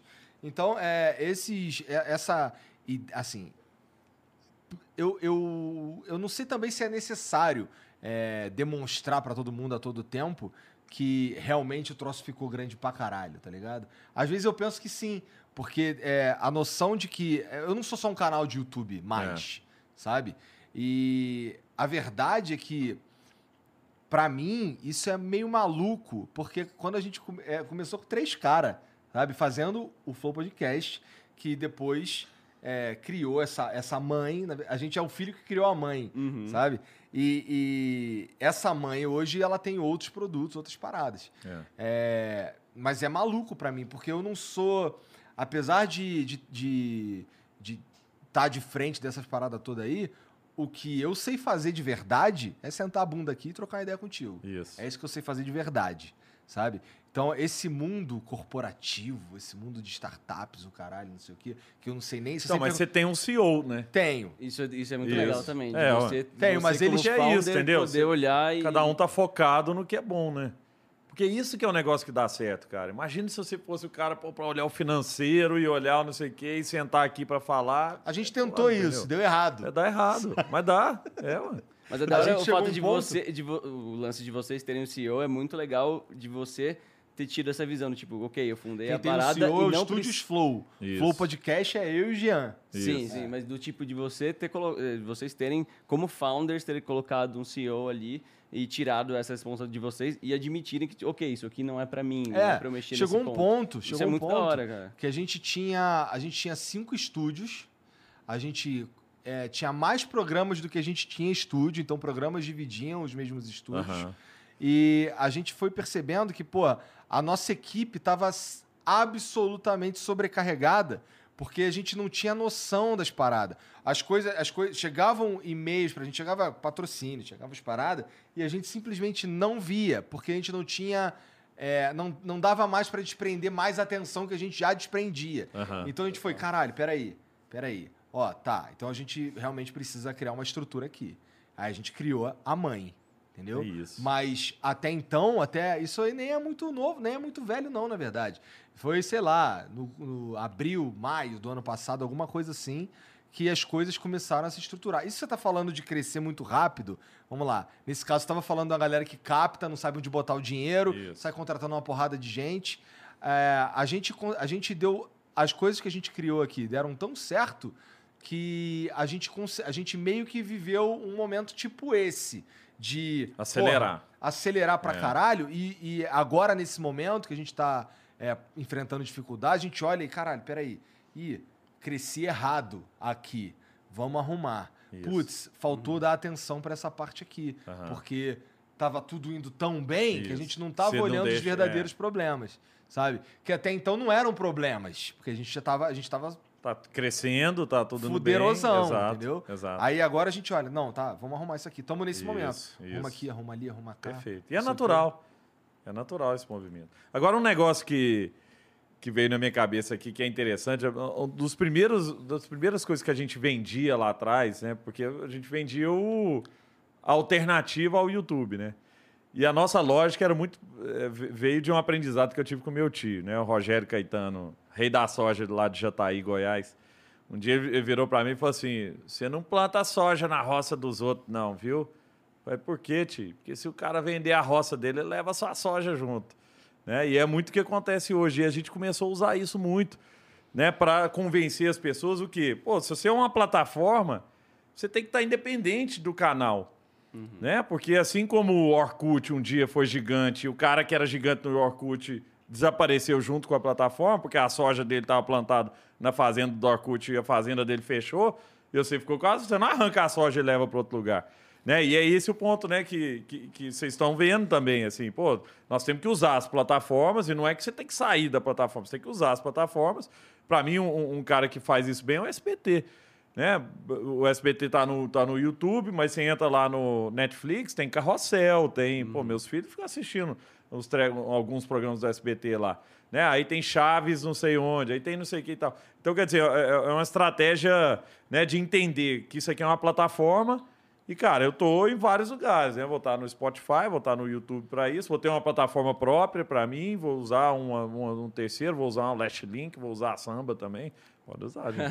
Mas é isso, assim, eu acho que tem, tem, tem, tem, é, é, esse. que fazer uma venda É aqui. claro, né? vai. Mas e- e- esse ponto é interessante, cara, porque isso vale para as pessoas também, para a audiência das pessoas, né? Porque às vezes o cara, por exemplo, eu tô forte lá no LinkedIn. Mas, cara, amanhã o algoritmo do LinkedIn mudou. Exatamente. Ou não sei o que. Aí acabou meu business. É um Se meu business depende daquilo tirar ali. tua conta dali, né? É, cara. um não- clique. é, é, e o tempo inteiro esses negócios estão mudando, né? O algoritmo. Ah, o Instagram mudou o algoritmo. Aí, pô, o cara que tinha audiência pra caramba, agora não, não chega, entendeu? Um dia eu tava falando com o Luciano Huck lá, ele falou, pô, eu tava gravando com ele. Aí ele falou assim, ô, ô, ô, Gustavo, eu tinha, na época, né? Pô, eu tinha 40 milhões, tem 40 milhões de pessoas no Facebook. Foi logo que o Facebook começou a mudar o algoritmo de, de chegar. Eu falei, pô, não consigo chegar em nenhum por cento das pessoas se eu, se eu não pagar. Né? Então, aí, então, o cara é isso, ele vai te apertando de um lado, do outro, o YouTube, ah, mas o vídeo longo, né? O que, que interessa, é o curto ou o longo, o que, que eu vou dar mais? E isso muda, entendeu? Aí depende da Califórnia lá. O cara na Califórnia fala, ah, nós vamos, vamos mudar o algoritmo aqui. Cara, pode ter um monte de negócio que arrebenta por causa daquilo ali. Isso já aconteceu pra caralho. Aconteceu- Muda, né? Eu, quando eu me mudei, eu quando eu me mudei para Curitiba, eu saí do Rio para Curitiba em 2016. Eu fazia conteúdo de videogame. Quando eu me mudei pra lá, assim, no mesmo mês que eu me mudei pra lá, assim, eu tava em, eu tava em ascensão, no meu canalzinho. É, tava ganhando mais dinheiro do que no trabalho tradicional que eu tinha, que eu era professor de inglês. Aí você largou o Aí trabalho. eu larguei, ainda vivi seis meses lá no Rio, aí mudei pra Curitiba. Quando eu mudei pra Curitiba, no primeiro mês, mudou o esquema do algoritmo, eu tomei no cu, mano. Sério? 50, todas as meus números, inclusive a grana, caiu pela metade. Caramba. E assim, foi a ascensão de uns outros canais usando um outro formato. E eu fiquei, caralho, e agora? Mas o que que era a lógica A naquele lógica momento, você era um monte de vídeo O que que curto. mudou? Ah, o seu era curto. É. E aí ele começou a, Aí a ele dar... começou, ele começou a a, dar- incentivar o vídeo longo. a incentivar é, conteúdo de lista. Por exemplo, 10 é. coisas que você não sabia sobre Cara, a Harry vida Potter. de criador de conteúdo na internet é uma loucura É por uma conta loucura. disso. Assim, não- por mais que você tenha uma baita experiência, na semana que vem sua experiência não vale mais nada, porque o verdade. algoritmo mudou. É, cê- você não tem como ser, como ser expert num jogo que muda de regra cada semana. O seu E aí canal tá- bomba, né? Como é que... E aí? o- Então, você, tem, é, você tem um time tenho- ali? Não. Ah, eu tenho algumas pessoas me ajudando, mas não chega nem perto de ser uma estrutura disso aqui, assim, Aham. né? E eu sinto muita necessidade de precisar de mais time e tudo mais. Mas é muito disso que o Igor tá falando, cara. Aí se eu começo a investir num time e de repente amanhã o algoritmo é outro e meu alcance acaba e aí eu não tenho Fudeu. mais como pagar minha galera e tipo, e aí? Então a imprevisibilidade de criação de conteúdo é muito, É. muito complicada. E esse ponto E que você ainda falou pode de, vir a de- plataforma e te fuder de um jeito É. totalmente arbitrário. Exato. Que nem assim, é, é, do jeito que eles fuderam a gente aqui, se a gente for. Se a gente for. ah, se eu for olhar. Eu sou YouTube e eu olho o que aconteceu aqui. Eu falo assim, caralho, isso é um bagulho no Flow Podcast. É, vou fuder o Flow Podcast. Eu consigo até. Eu vou protestar, porque eu não acho justo, É. porque. é, várias questões. Mas assim, eles, eles fuderam sete É canais. bizarro, cara. É, Flow é- Sport bizarro. Clube não tem É. nada a ver com a parada. Então, assim, a gente ainda por cima, a nossa ideia, a nossa visão sempre foi: vou espalhar pra tudo quanto é lado É. essa porra aqui. Só que não adianta. A principal mídia é o É, YouTube. você tá... É. É, é, Não então, tem é esse, esse é. que era o ponto que eu ia falar. É. A gente até.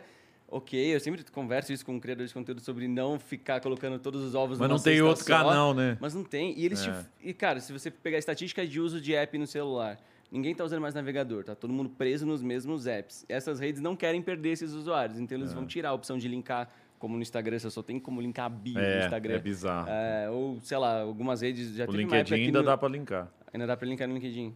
Vamos ver quanto tempo isso vai durar.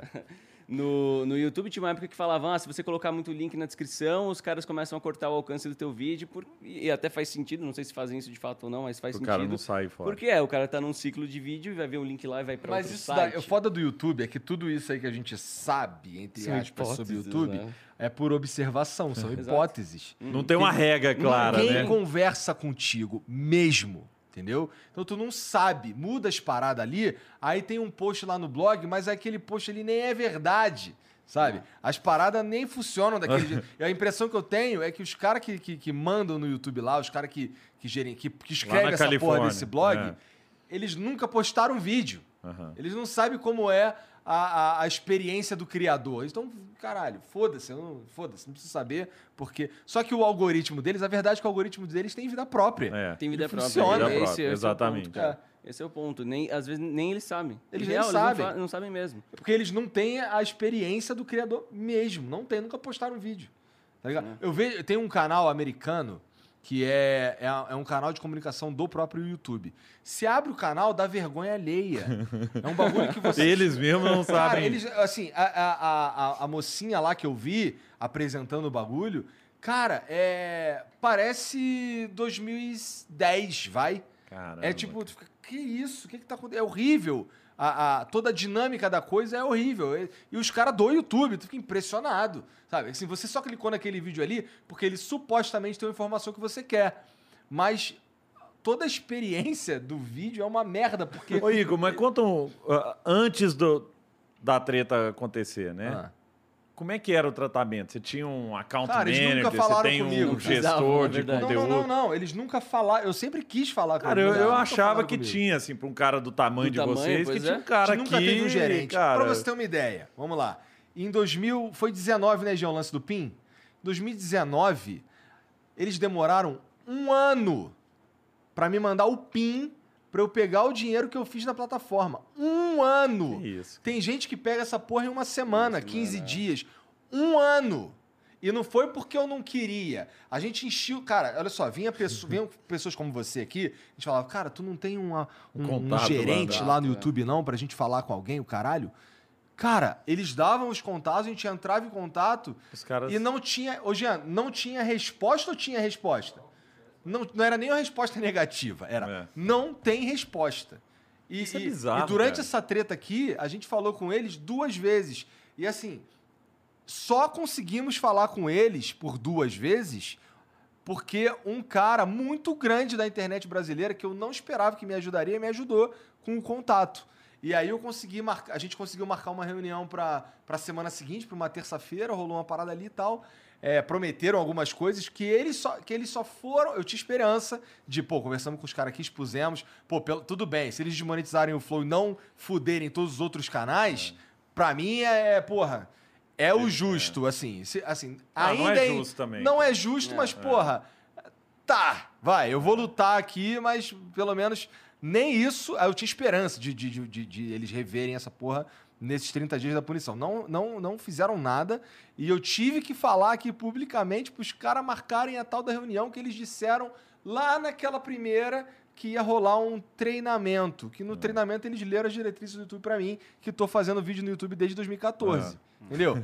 Eles não levam em consideração com modéstia à parte, toda a transformação que a gente fez na plataforma deles, cara. É. É, é, é- Exato. é de deixar. Isso que é estranho. É de ponto, é, fica, isso é, caralho. cara, isso é muito. Quando você tinha é. falado do lance dos canais, eu jurava que, sei lá, estavam todos na mesma conta. E aí Não, É, eles não tá, foram, né, eles, assim, são todos AdSense separados, não todos, mas é, tem pelo menos uns três ou quatro AdSense separados ali, e eles falaram assim, não, peraí, vamos fuder esse, vamos fuder esse, vamos fuder esse, esse, esse. Caramba, E tu é fica, cara, qual que é o critério?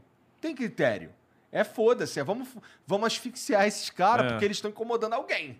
Só pode ser isso. É, mas não tem, é, exatamente.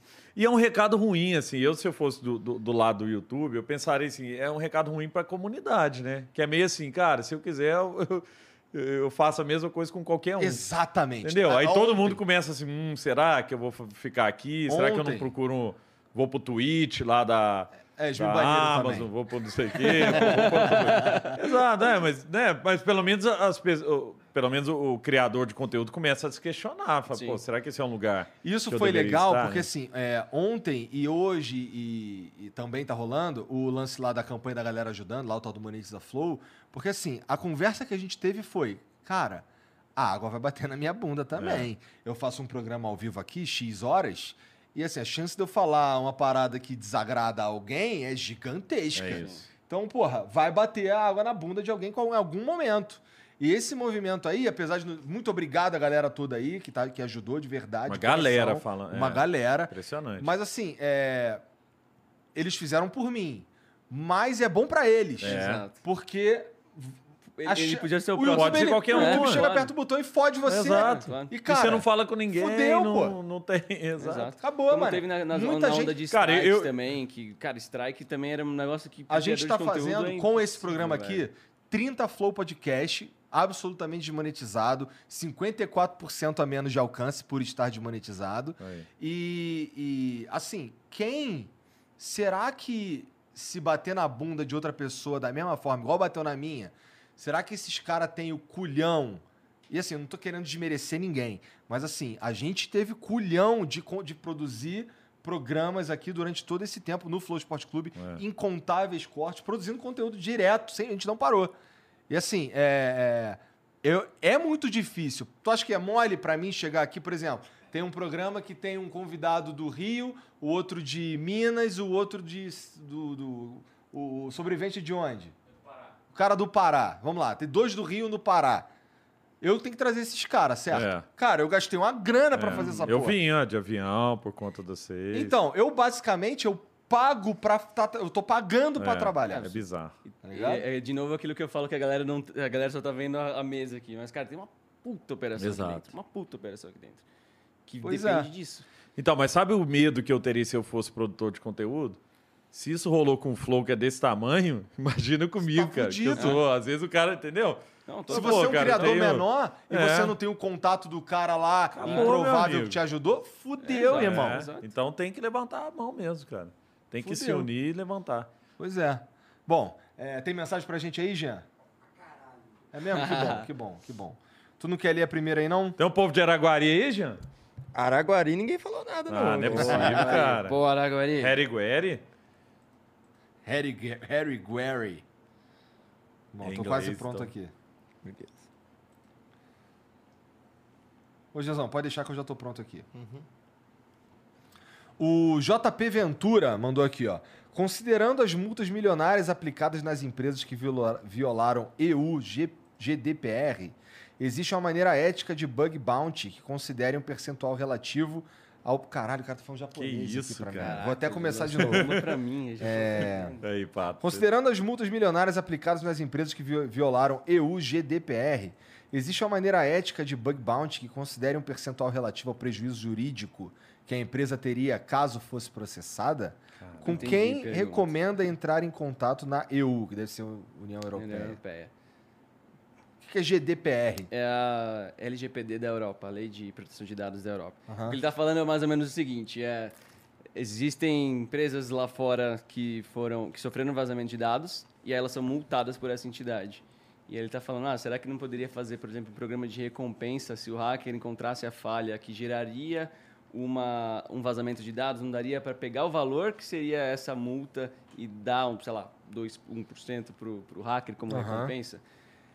A ideia das recompensas é mais ou menos essa já. Ela não é por pela multa em si, mas ela é pelo impacto. Então, de fato, as- quando você reporta uma falha num bug bounty que tem um maior risco de levar um vazamento de dados, essa falha naturalmente vai receber uma recompensa maior. Agora, a definição de quanto a empresa vai recompensar você por reportar uma falha é algo ainda de controle da própria empresa. Isso vai do posicionamento dela com o seu programa de bug bounty. Não dá para a gente forçar é, uma empresa pequena a, a ter que pagar uma fortuna muito alta para cada falha reportada, porque ela vai ter, se ela tem menos maturidade em segurança, ela vai ter mais falhas. Então vai muito por aí. É, quando a gente olha quanto uma empresa está remunerando por falha em reportada, a gente está meio que tendo um sinal de quanto ela tem de maturidade em segurança e quão hard é o jogo de achar falha nela. Então o Facebook, por exemplo, que tem anos fazendo teste, sendo fuzilado, eles vão pagar mais. Por quê? Porque é muito mais difícil achar coisa lá. Você ganhou uma grana, não ganhou recentemente aí? Eu, recentemente, nem tanto. Às, vezes eu tropeço em alguma coisa ou outra. Eu não tenho feito bug bounty direto agora, né? Eu- O produção de conteúdo tá tomando todo o meu tempo, mas é, já ganhei uma grana legal no Face, na Microsoft também. Na Microsoft esses dias eu jogava um joguinho do Xbox sem querer. Falei, pô, deixa eu expulsar essa telinha aqui. e eu achei lá o pato, isso, né, cara. cara? Uns 3 mil dólares ali. É muito legal isso de, de bug bounty. E é o futuro, cara. Pra, porque as empresas elas precisam ser testadas cada É. vez mais. E, e é a gente até conversou algo similar disso, né? Tipo, às vezes você tem um time muito foda de segurança, mas a sacada que vai fazer o cara achar a falha vem do, do moleque. Caramba. Que não tinha os 30 anos de experiência. Num caso de uso que Então- ninguém esperava, né? Exato. E aí, às vezes, então, tipo, nesse caso, mano, vamos abrir para todo mundo. Sabe? Você chega num ponto de maturidade que, cara, abre para todo mundo, que você vai ter mentes de todos os tipos trabalhando para você. E essa é a sacada do Bug Bounty. Assim, é, é um jeito de, de forçar a evolução de segurança e remunerar os hackers, porque, pô, até pouco tempo atrás os caras achavam, hacker sempre achou falha, mas ele não era valorizado. Ele simplesmente Eram gera um valor fudido, e porque a informação de uma falha é um bagulho de valor imenso, mas o cara entregava na empresa, às vezes ele ganhava um obrigado, às vezes ele, ele era ignorado, às vezes ele era até processado. E- Então ele não tinha um trampo valorizado. Então o Bug Bounty foi o modelo que juntou as empresas com os hackers e falou, ok, esse jeito aqui funciona legal e tal. Legal. Caramba. Ô, Gustavo, bom, a parada que eu esqueci de, de te perguntar, tava na minha mente e acabou passando direto. É, cara, tu enxerga é, um mercado de criptoativos, um mercado de NFT, é, NFT especificamente, Sim. forte no Brasil? Porque assim, ele tá começando a. Por exemplo, teve Neymar comprando um NFT e tudo mais.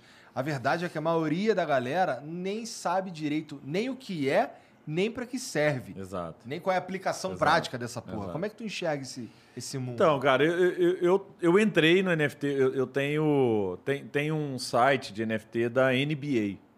Que os caras pegam as melhores jogadas, né? Enterrada, não sei o que e tal, e você pode comprar aquelas jogadas ali. Tem jogada super rara que custa muita grana, né? É, eu, eu gosto do, do, de, de, ter um porquê daquilo ali existir, sabe? Assim, o, o que eu sinto falta ainda do NFT é tipo assim, tá, beleza, cara, tem um macaquinho ali com, com um brinquinho e tal, pô, vale 6 milhões de reais. Né?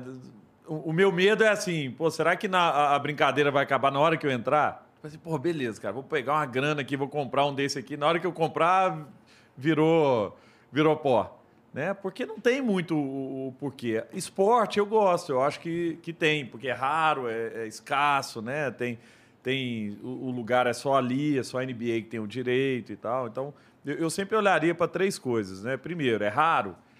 Segundo, é, é, de qualidade, porque tem muita coisa ruim, né? Tem uns NFT lá de, cara, uhum. desenho pixelado e tal. E terceiro, é, é relevante para alguma audiência. Por exemplo, a NFL está lançando o, o NFT deles. Eu acho que faz sentido. Quando o futebol começa a lançar na Europa, né, já tem, uhum. já tem né, vários clubes já com NFT, pode fazer sentido, porque você mexe com a paixão.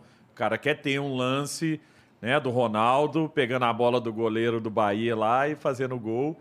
E, cara, isso é raro e é seu e, e você pagou por aquilo ali ele é único, né? Mas tem que ter, tem, tem que ter um motivo. Mas como toda corrida do ouro, o primeiro movimento é de vamos correr, né? Vamos ver o que, que vai dar. Quem ganha dinheiro nesses momentos? Quem vende a picareta. Quem vende a. Picareta é um nome feio, né? Mas quem vende a calça jeans. A Leves ficou grande na, na época da corrida do ouro americano. Porque todo mundo tinha que comprar calça jeans, era resistente. Né? Então quem vai ganhar? As plataformas de NFT que vão ganhar muito.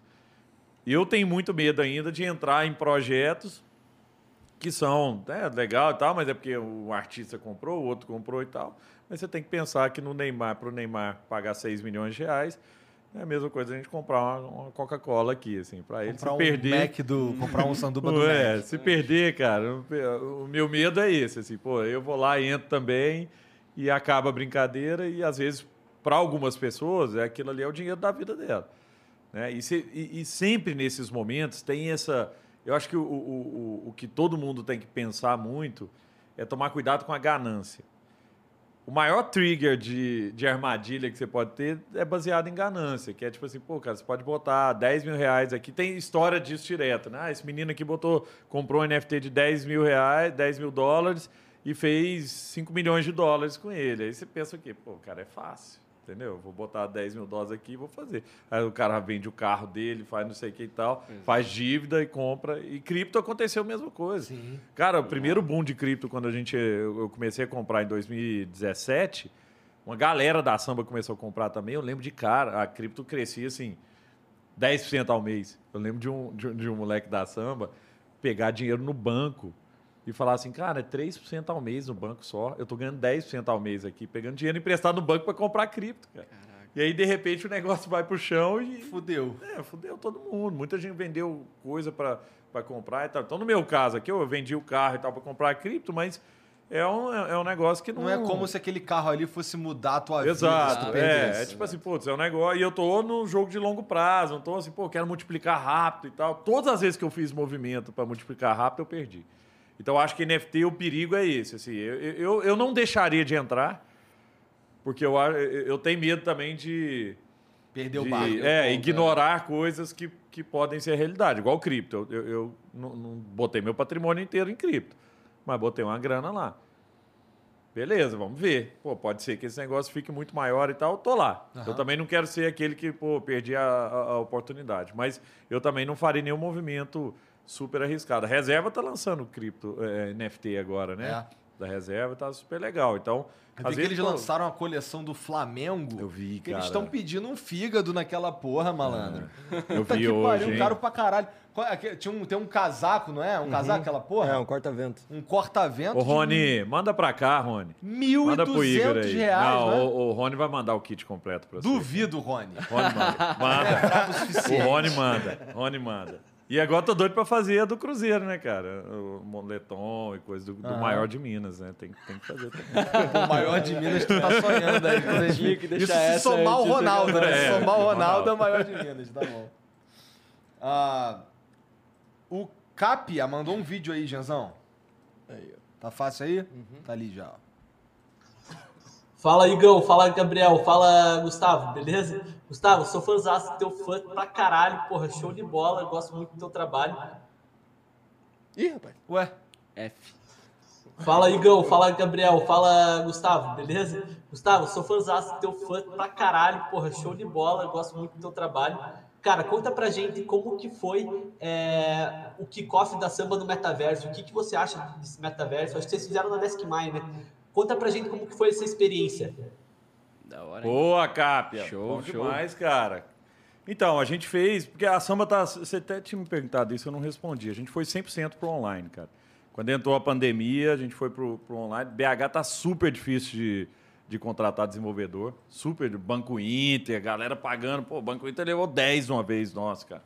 Pagando salário, cinco banco, né, cara? Eu vou competir com os caras e tal. E a gente entendeu que, poxa, vamos aproveitar, né, esse momento de dificuldade aqui, né, de pandemia e tal.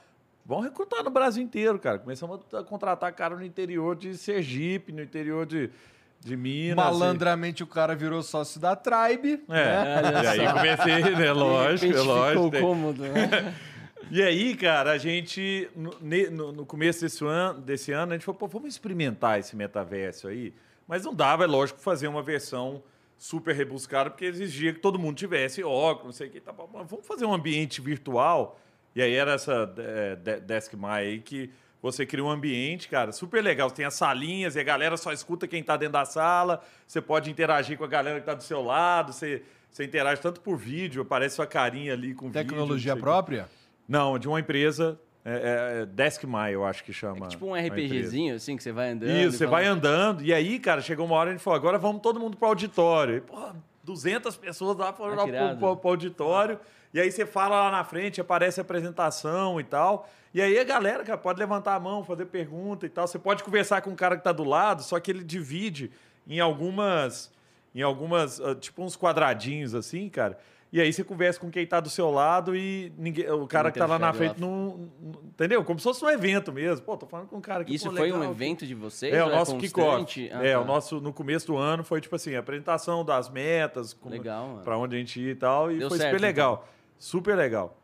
E, e nesse, e você perguntou, né, nesse mundo agora, cara, que a gente tá 100% digital, importante é manter proximidade, assim, apesar da distância, putz, como é que eu crio né, reunião direto, constante. A gente tem toda segunda-feira uma reunião com 100% das pessoas, toda sexta-feira uma reunião com 100% do time, sempre para falar o que está acontecendo em negócio, aqui, outra para falar sobre tecnologia, gente. Vocês têm quantos por cento de remoto, assim, mais ou menos? 100%.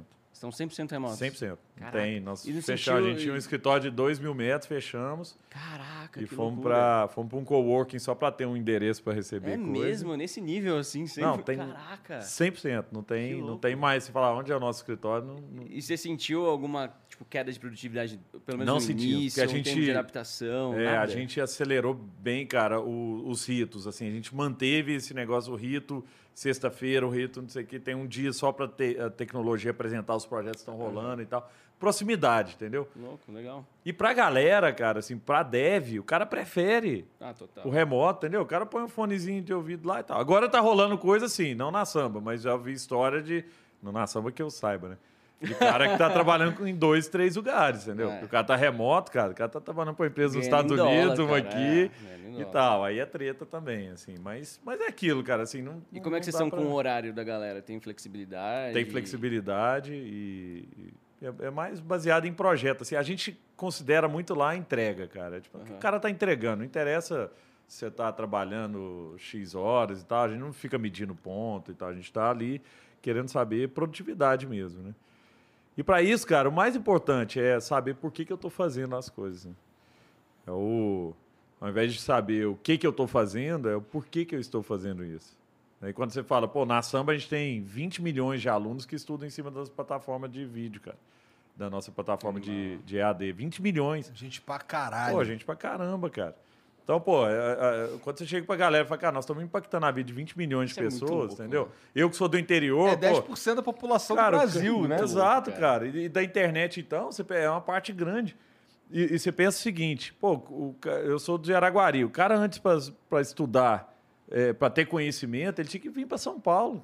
Tinha que vir para cidade grande, ou para o cara lá no interior da Bahia tinha que ir para Salvador para estudar. Hoje não, cara. O cara na cidade de 10 mil pessoas pode estudar, aprender programação, trabalhar remotamente. Olha que legal, velho. Isso é muito Né? legal. Levar conhecimento às pontas, assim. Aí, aí a galera tem um porquê trabalhar, entendeu? Assim, não, não só, ah, tô aqui codando. Né? O Geiger mandou aqui, ó. Geiger é o nosso CEO. Ele mandou Opa. aqui. O episódio de hoje foi falamos uma dele, aula. A plataforma está cada vez mais bacana e a comunidade cada vez mais forte. Vida longa ao Flow. Valeu, cara. Obrigado pela moral aí. Boa. Obrigado pela mensagem. Ah, o EA, EAC Luiz mandou. Gustavo, nossa solução é simples e foda. Invenção de dois brasileiros com patente internacional. Diagnóstico de doenças em segundos com uso de radiofrequência. Animal. Se quiser saber mais, te mandei a mensagem no LinkedIn. Boa. Obrigado por gerar e compartilhar conteúdo. Abraço. É, vai ter uns caras, eu imagino que vai ter Show. uns caras É, vai ser o Shark. Tank agora aqui. Ah, vai ser, cara. Vamos fazer um, hein? Ah, da hora, da Flow Tank aqui, nós vamos, né, Pato? Nós vamos. O JP Ventura mandou mais uma. O potencial do Flow, Flow Industries Olha Opa. é revolucionar nas soluções de Web 3.0 e Blockchain 3.0, com o poder de substituir toda a burocracia do Estado utilizando smart contracts. Vejam o Estonia e-Residency e BitNation Pangaea. Aí ele manda o link de YouTube aqui que só não dá pra ler porque é um monte de letra e número maluco aqui. Quer ver esse daí, vai lá no nv99.com.br barra lá e vai estar lá a mensagem desse cara, é só clicar no link. Beleza. O Diego Collector manda aqui. Mesa fera. Sou suspeito pra falar porque se tem o pato, é sucesso. Salve, salve, Diego. Tamo junto. Parceiraço, pô. O Igor é muito humilde. Quando fui entrevistado no Vênus, ele fez questão de ser super solícito com minha família que tava na recepção e até jogou fliperama com minha equipe. O cara merece o mundo. Isso aí. Salve, surrando tua equipe. Pô, queria jogar um flipperzinho. Não dá pra tu, irmão. Mas eu ligo lá. Não, não, não. Vou te arrebentar. Não, né? O Vamos Igor é bizarro. O Igor é bizarro, tá- velho. Aí ele manda ainda, hashtag monetizaflow. É, monetizaflow aí, YouTube, para de ser otário.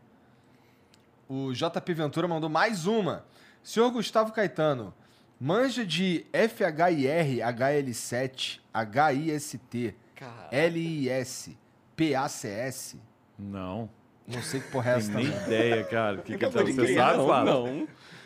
Seu pai não quer investir em projetos open source para integrações hospitalares utilizando Military Grade Cryptography. Ele escreve bastante em inglês, né? É, E blockchain para garantir a privacidade e sigilo dos prontuários legal, hein? médicos. Legal, isso é quente, cara. É interessante. Meu pai não tem o perfil investidor, não, mas, mas é legal, cara.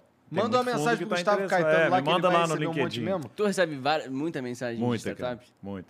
Sabe que eu, eu escrevi um primeiro livro, né? Trouxe até pra vocês aí. o Pense Sim. Pense sim. Tava na mão do Faustão, né? É, aí, cara, uma galera começou a mandar mensagem, pô, Gustavo, tinha uma ideia genial, tipo, porque é meio que pra abrir a cabeça, pra simplificar pensamento e tal, né?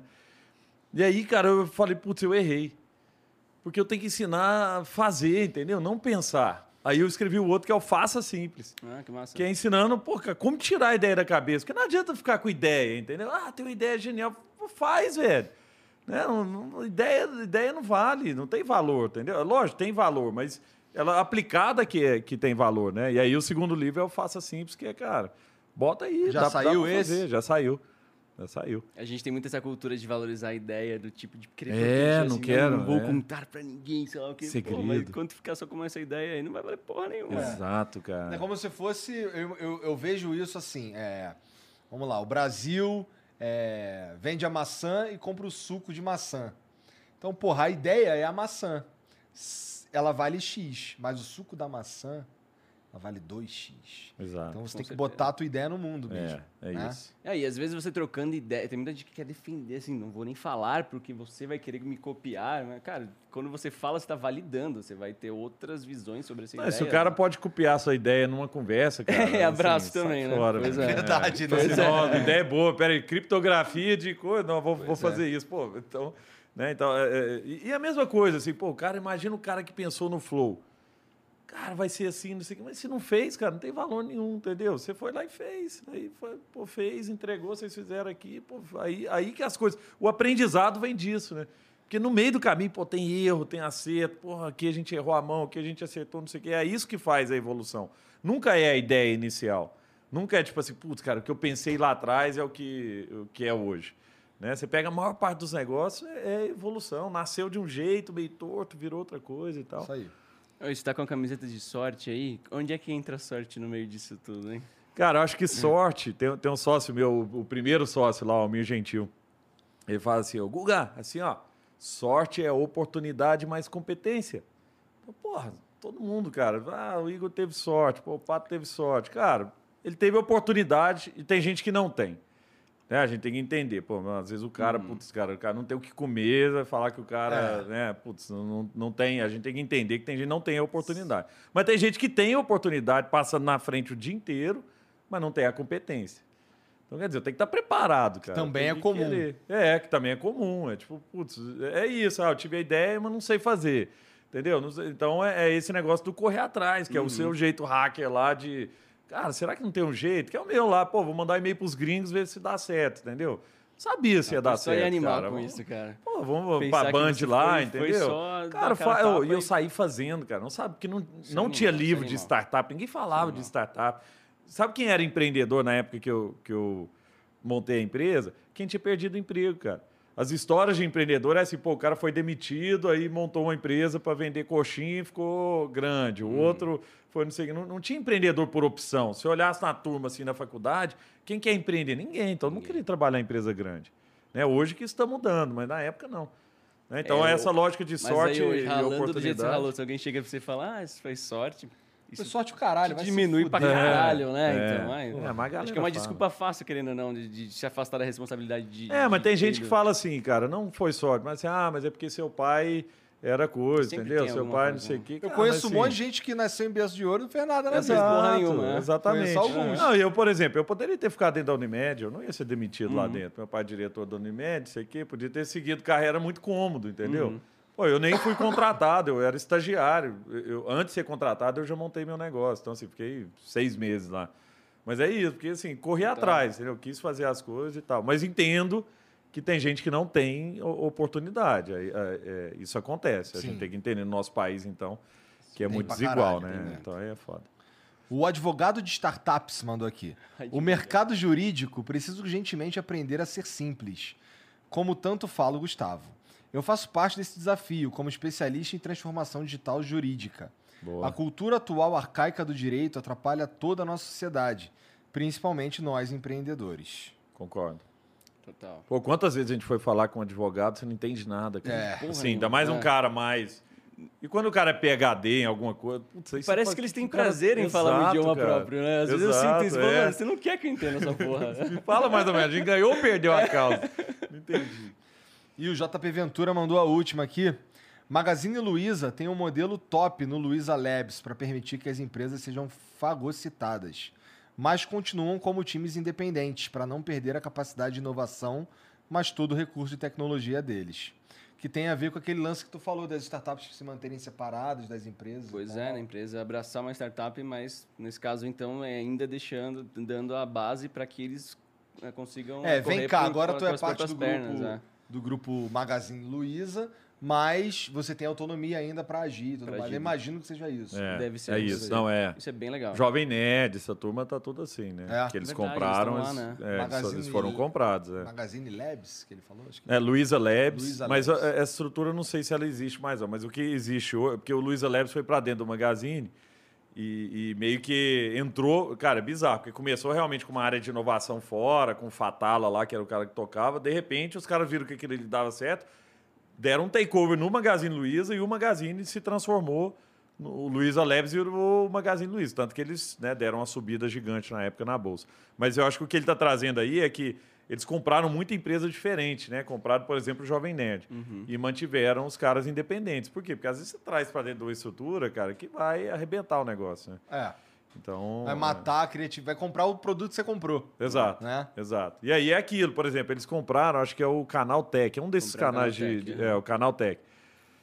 Aí eu já vi, tipo assim, tem muita coisa, tipo, ah, esse esse é o melhor mouse que você vai conseguir achar hoje no mercado e tal, e aí Então, te direciona lá para o é, Magazine Luiza, né? Então o cara tá criando conteúdo jogando lá para dentro. Mas ao mesmo tempo, é o que você falou. Pô, será que eu, como empreendedor, quero isso também? Entendeu? É tipo assim, putz, você não pode usar essa camisa da Adidas, não, cara, porque aqui nós temos um acordo com tal empresa, tem que usar. Né? Aí você começa a perder um pouco da, da, da- da liberdade também. Não, não sei como é Não que é, né? que O caso assim deles, lá, é. ah, não sei, É, eu, não sei eu como tive é essa é. preocupação quando eu vi essa aquisição também, falando, será que não vai ficar empesado agora os posts? É, não, pra mim, pra, assim, no meu caso, que é o que eu posso falar, é, eu tenho um limite, que é isso aqui que a gente tá fazendo. Aham. Isso aqui que a gente tá fazendo, essa conversa aqui, ela é sagrada. Esse é o limite, sabe? Então, assim, se o cara fala, vira pra mim, pô, usa X camisa, tá interferindo no meu limite? Não tá. Beleza. Então, até aí eu vou. Isso. Assim, a única coisa que, eu, que para mim é sagrado, que eu não mexo, é o que é produzido aqui nessa mesa. O que a gente faz Mexer no, no programa. assunto, querer censurar. Mexer no assunto, É. fudeu, cara. Ah, total. Fudeu. É. E quando a gente, por exemplo, se eu botar um cara aqui que eu não queria conversar, mexeu no assunto, É. pra mim, acabou. Exato. Fudeu. Entendeu? Mas é Bom. muito da hora essa visão, porque, cara, quantas pessoas não cederiam no meio do caminho por uma a gente já teve oportunidade, quente? cara, de, de, de. Eu não sei nem se é uma oportunidade, acho que a palavra nem é essa. Mas a gente já teve oferta, por exemplo, de. De a gente só pode oferecer é, esse produto e o convidado ele não pode sequer mencionar, ou ele É. tem que ser brifado para não Você não pode falar essa marca O- aqui. Exato, É. assim, isso rouba a, a, a espontaneidade da coisa. É. Entendeu? Pô, se você chega aqui e eu falo, Gustavo, na moral, porra, não fala do outro podcast aqui, não. É. Na moral, assim, quando for falar um, um serviço. McDonald's aqui, cara. É, assim, Os caras não tá, estão. é, tá, tá o McDonald's aqui, então o McDonald's é nosso patrocinador, pô, não menciona o Burger King, não. É, Entendeu? é isso. Fudeu, porque É. aí a tua, a- vai que na tua vida tu teve uma É. experiência com o Exato. Burger King, o É, caralho. exato. Entendeu? Ou vou te impedir de falar o nome de uma marca aqui. É. Isso aí é foda. É um bagulho que a gente. Que a Globo tem isso, né? Tem Pô, a isso. TV Pô, o cara, né? O cara ir lá no, no Faustão é lá, o cara, ó, você não né, pode cara? falar marca. Ah, porque a- a o aplicativo de, de entrega, É. né? O aplicativo de viagem. Por um tempo, a Globo não falava nem. É, o, o time do Bragantino, que é o Red Bull Bragantino, É. a Globo não falava Red Bull Bragantino, falava Bragantino. É, Tá então. ligado? Então, por um O cara tempo. gastou milhões ali. Pois pra... é. É. Então, assim, é, real- é- né? esse tipo de. Esse A tipo de é interferência. esse eu não Até, aceito. até entrevista em mídia tradicional, em programa de, de entrevista, já rolou uma pré-entrevista, então o cara sabe que resposta você vai dar para cada É isso. pergunta e ele só vai pôr as perguntas que ele gostou da resposta. Então, sabe, não tem espontaneidade. É. Então, assim, pra mim, esse é o limite, sabe? Cara, eu te- tem uma história boa aqui. Com- fui gravar no, no Luciano Huck, né? Caldeirão. Fazia um, um programete lá de vez em quando, chama Mandando Bem. Pô, empreendedor pô, de picolé, de não sei. Uma história legal e Legal, tal. E a gente era tipo um Shark Tankzinho lá e tal. Aí, pô, nesse dia fui eu, o Rony da reserva, eu sou embaixador da reserva e tal. O Luciano era sócio da reserva, o Luciano Huck é, é- é sócio e tal. E mais uma pessoa.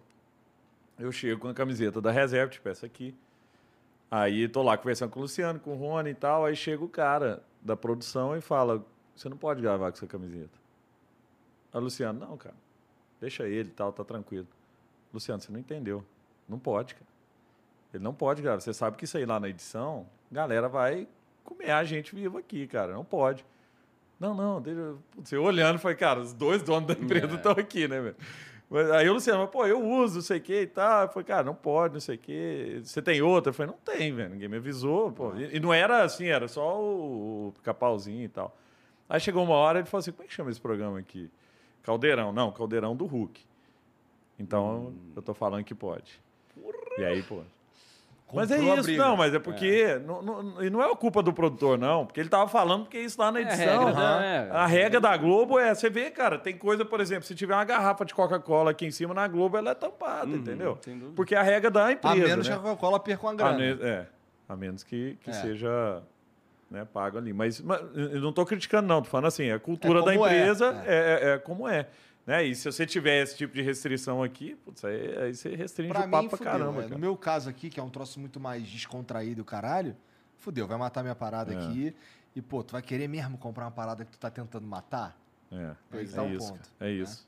Mas, Gustavo, Pato, obrigado demais pelo papo, obrigado por virem Pô, aí, foi uma cara. honra. Pô, foi muito massa, É, cara. curti, pra passou mim foi- voando, passou voando. Como o Geiger falou, foi aulas. Obrigado. isso, cara. obrigado. Fala tuas Vocês redes sociais demais. aí. Arroba Gustavo Caetano no, no Instagram, Gustavo Caetano no LinkedIn Que é o que tu usa. e Twitter, Gustavo Caetano também. Esse tu não usa. É, isso eu só retuito. Twitter, a galera é mais, mais maldosa. Não, Ah, eu, eu tá retuito, eu retuito coisa pra caramba lá, muito de cripto e tal. Mas a rede que eu sou mais ativo é no LinkedIn, Gustavo Caetano. No Instagram também tem uma galera lá. Sempre eu posto um vídeo todo dia sobre simplicidade. Né? É A lógica do pense simples mesmo. Então sempre é. Pô, inovação pode ser mais simples do que parece. Né? Aham. Legal. Top, e o Pato, fala tuas redes aí também. Gabriel Pato no Instagram, Gabriel Pato no YouTube. Ah, recadinho pra galera que tava cobrando o curso aí nos últimos três anos. Ó, tá vindo aí. Nas próximas duas semanas temos conversinhas por vir aí. Fiquem de olho nas redes aí. Mas tu botou, tu fez em parceria com o Sambatec? Aí, hein, padre? Eu acabei. Eu, eu- construí uma concorrente dos caras, velho. Aí, ó. Aí é foda, hein? Vou ter que sair pela porta dos fundos hoje aqui, cara. Ó, só mandar um abraço aqui pra uma Fica turma. vontade. João, João Sírio, meu primo, super fã, queria ter vindo aqui comigo. Brunão cortou meu cabelo, contou a história inteira de vocês, baita cara. E os três irmãos lá de, de né, o, podcast Araguari. que, Por incrível que pareça, chama três irmãos. Eles são duas pessoas e não são irmãos. Mas são super fãs, já mandaram um abração aqui. Super- Legal. ó, prazerão, viu? Valeu. Admiro muito a história né, do, do, do Flow, a sua história. Sua também, viu, Pato? Tô, Pô, tô seguindo, acompanhando é mútua, tudo já. cara. Obrigado, Sério, uma honra estar são aqui hoje. maravilhosos, são os Então, caras aí. É Foi isso, muito gente. legal participar. gente. Muito obrigado a vocês aqui da mesa. Obrigado vocês que ficaram com a gente até agora também. Obrigado por apoiar aí o nosso movimento. Obrigado pelo, pela, pelo, pelo que aconteceu ontem, que está acontecendo hoje também, com Monetiza Flow.